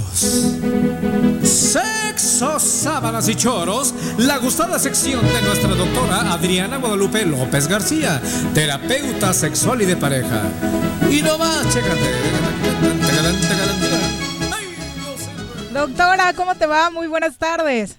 Hola, buenas tardes, ¿cómo están? Muy bien, Hola. gracias, Doc. Hola, Hola, hola, buenas hola. tardes. Hola, Jorge, buenas tardes. Oigan, bueno, pues hoy les voy a platicar. Ya hemos tocado este tema, pero ahora les voy a dar un enfoque porque me llamó mucho la atención de un estudio que encontré y el tema era si estaba permitido tener relaciones sexuales durante el periodo menstrual o no. ¿Se acuerdan que es algo que ya en algún momento Ya lo platicamos, sí. Ya. pero ahora tiene cifras y esto es bien interesante porque es cifra? lo que les quiero compartir. Bien, hicieron una encuesta en el 2017 a 95 mil personas de 200 países diferentes. ¿Y qué dijeron los En güeyes? torno, en torno a esto, eh, eh, este, lo que les voy a platicar en esta ocasión Mm. es lo que lo que concluyeron de las mujeres, que es Ah. interesante en el sentido de si tienen relaciones sexuales, por qué las tienen, quién decide y quién no. Pero se acuerdan que en, e- en aquella ocasión que platicábamos es una pregunta bien repetitiva que me hacen. Eh, siempre me preguntan, y más a veces los hombres de, oye, si se vale, no se vale, me va a pasar algo, no me va a pasar algo. Entonces, dentro de lo que se, se pudo recibir de estas mujeres al momento de preguntarles, miren, eh, hay, hay algo bien interesante aquí. Una de cada cinco generalmente deciden que su pareja utilice condón. Está más enfocado al condón ma- masculino. Entonces, hacen esta negociación para que utilicen condón. O sea, sí tenemos relaciones, pero tú usas condón. pero te lo pones. Pero ¿qué creen? Hay otro dato importante e, e interesante. El Mm. 48% de las mujeres evitan tener algún tipo de actividad sexual en su periodo menstrual. Entonces, las que tienen, sí negocian el condón, una de cada cinco, Pero- una de cada, dime, dime, no. una de cada cinco va a negociar la utilización si es que tiene actividad sexual. Pero, el condón no por el tema del embarazo. No. Es por el tema No. de, de, de salud. Sangrado, sí, exacto. ¿Cómo? Eh, ah, pero, no, por pero eso. lo interesante, por el tipo, o sea, por la connotación que tiene como esta situación de, del sangrado y la percepción que pueden tener hombres y mujeres con esta, con, con esta A mí desde que me dijiste que no era sangre, no, hay pedo. Tú me, tú me aclaraste, Fue la güey. ginecóloga. ¿Eh? Oh, y- ah, y fue la ginecóloga, perdón. Sí, cabrón. Un- uno de uno de cada una de cada tres no usan condón y no les preocupa contraer una infección de transmisión sexual. Ah. O sea, y esto es algo interesante porque pensarían y como que se confían que no va a haber embarazo. Por, por estar con la Pero regla. piensan- Claro. Exacto. Pero no piensan que pueden contraer algún tipo de infección. Sí, porque de- la regla el- no, no es que está, diríamos, desinfectando lo que vaya a darle el, el hombre. No, y además hay que recordarlo siempre, doctor. El uso del condón no solamente es para prevenir un embarazo. Eso, es ¿no? para las enfermedades. ¿no? Exactamente. Y, y bueno, otro otro dato importante. El 41% de las mujeres eh, en este estudio se enfoca en estimular a su pareja, es decir, no llegan al coito. Pueden tener algún tipo de actividad, o sea, no dicen No que disfrutan. no, pero no culminan, no, o sea, no culminan, Ajá. pueden disfrutar a lo mejor con estimulación manual, Ah. ¿no? Mutuamente, estimularse, pero lo hacen más para satisfacer a sus parejas. Pero porque están con la regla, por, porque, Porque está- está tienen la bloqueado a la, menstruación, la- digo, por- Es que supongo que la estadística, y en México mucho más de las mujeres que tienen un síndrome, un, un paquete de molestias muy fuertes con, Ah, con la cólicos y la menstruación, pues está bien difícil, ¿no? que te no. concentres así. Pero, el pa- pero su Sí, pareja claro. también estando así no debería de Exacto. tener digo, Ujú. ser eh, Como de forzar. Claro, cabrón. Puede, y puede ser que ni siquiera ellas tengan apetitos sexuales Exacto. en ese Claro. momento Exacto. porque tienen dismenorrea, Ajá. ¿no? Sí, que tienen. sí, efectivamente, y algunas mujeres cursan con dismenorrea y tienen este, este malestar y, y se la pasan sumamente mal. Bueno. Con decirles que algunas ni siquiera pueden hacer sus actividades normales, ¿no? Claro. De- Se toman pastillas, que nadie les puede dar. Exacto. Pero entonces, miren, relacionado, y, y se los quería compartir porque se acuerdan que yo les he comentado, es una decisión muy personal, o sea, la pareja tiene que tomar la decisión en este sentido si quieren o no, Claro. pero hay una carga importante del el valor que se le da al sangrado. No desde que está contaminado, desde Ándale, que hay, sucio. hay la posibilidad, ajá, exacto, de que es algo Sucio. sucio. Claro. Hay personas que no les agrada el olor, ¿no? Y entonces, en esta, en este diálogo que deben tener, sí, la recomendación es como, bueno, si ya lo dialogaron y están de acuerdo, Claro. y la mujer no tiene ningún tipo de incomodidad en ese sentido, no tiene dismenorrea, está- se Claro, no bien, sufre, ¿no? sino que goza, cabrón, ¿no? Exacto, y no está preocupada si va a manchar la cama, no la va a manchar. Pues se pone una toallita. Gruesa, cabrón, ¿no? Exacto, exacto. Claro. Luego que lave las sábanas él. Claro. Sí, no hay forma, ¿no?, de Sí, poder claro. evitar eso. claro. Lo Entonces, único, lo la- único que, bueno, ahí hay que estar atento. El sexo oral, no, cabrón, ¿no? Pues no. Digo, Bueno, y te diré todo, pero sexo que oral, tengo, no. José. Para ¿Eh? todo el gusto, pero... No, no, no, que digo en serio, cabrón, no vaya a haber un Sí. güey, ¿no? Una Ah, persona eh, que... Hemos mencionado, Ah. sí, hay personas que pueden tener ese tipo de actividades en las parafilias. Esa es una ¿Ah, realidad. Pero en las parafilias. pero en las parafilias, ¿no? O sea, porque viene otro tipo de gusto, Digo, ¿no? Y también si no- es respetable si las personas tienen ese gusto, pero en una relación de pareja que está hablado, Claro. sí lo recomendable es la utilización del preservativo y les comentaba, es más frecuente el preservativo este masculino. Entonces, no tendría por qué no, si, si los dos están de acuerdo, pero sí con este cuidado y tampoco relajar. A ver, la típica pregunta, el hecho de que la, la- Bueno, en este caso, hablando de relación sexual entre hombre y mujer. Digo, porque puede haber Sí, dos no, no, mujeres, no, ah, ¿no? En el- la relación sexual, digo. Hablo de la regla, porque el hombre la regla no la tiene nunca. Pero en ese acto, ¿el hombre puede recibir alguna infección o algo por la regla? Es por, que por por la el líquido. te- Ah, ¿Puede Espera. traer algo que, digo, pregunto claro, así? Ajá, claro. ¿Alguna... Si tuviera- eh, Eso. Lo re- precisamente Es, un producto limpio, diríamos, ¿no? ¿Cómo? Así es, Digo, pero no, a eso es me un refiero. producto limpio, pero recordemos que hay algunas mujeres que pueden cursar con infecciones vaginales Ah, bueno. y que entonces... Con regla o sin regla. Con regla o sin regla, a eso me refiero. Exacto, pero fíjense, dependiendo el, la- el tipo de germen que tenga, Ajá. a veces la sangre es un medio de cultivo maravilloso para ese germen. Lo, lo, lo, lo, lo- Y entonces lo el hecho- fortalece más, ¿no? Diríamos. Lo... o prolifera más. Ajá. Entonces, en ese momento, si de por sí, cuando una persona, hombre o mujer, tienen genitales, lo recomendable es el tratamiento en pareja y utilizar preservativo, ¿no? Claro, claro. Entonces, eh, primero tratarse cuando se identifica. Y el punto es, no no per se la sangre tal cual, sino el, la, la flora o lo que se tuviera en su momento como un germen que se asoció al sangrado Ajá. y entonces proliferan las bacterias o lo que tenga, ¿no? Claro. Entonces, por eso es importante, en ese momento a lo mejor ni siquiera lo sabe, no le ha dado otra sintomatología, porque lo que tiene como flujo en ese momento pues es el sangrado. Pero si agregamos que hay bacterias Ah, bueno, que no claro. son las normales de la flora, entonces sí podrá, o la microbiota como se llama, sí podría afectar de manera importante la transmisión hacia el varón. El varón. ¿Sí? Entonces, por eso la recomendación es más, es mejor protegerse con el preservativo si es que deciden tener relaciones sexuales en ese momento claro. que está la, la mujer en su periodo, ¿no? Entonces, y, y- en general, sí vale la pena, y sobre todo aquí el, el estudio menciona porque no es únicamente con parejas estables. Recordemos que en el sexo casual, Ah. a veces entre esta emoción que se puede tener por el momento, pues La euforia. tienen la relación sexual y ya, ¿no? Ajá. Y era una de las cosas importantes, que fíjense, la falta de tener el preservativo a la mano puede llevar a que se arriesguen o a que lleguen a tomar la decisión de tener la relación sin él. Ah. Entonces, eh, la- siempre es como recomendable, pues sí, ten tus preservativos. Eso me pasó de pequeño, cabrón. ¿No? Entonces, más vale que lo Oh, se tengas. quedó embarazada, el que lo- Ah. Ay, ni tan pequeño, que- ¿eh? Ya bueno, 18 añitos. Claro. Ni tan pequeño. Pero bueno, sí me parece muy interesante como tomar en cuenta esto esto que resulta de sí el uso del preservativo y bueno, también lo hemos comentado, a veces nuestra falla está en la negociación del condón.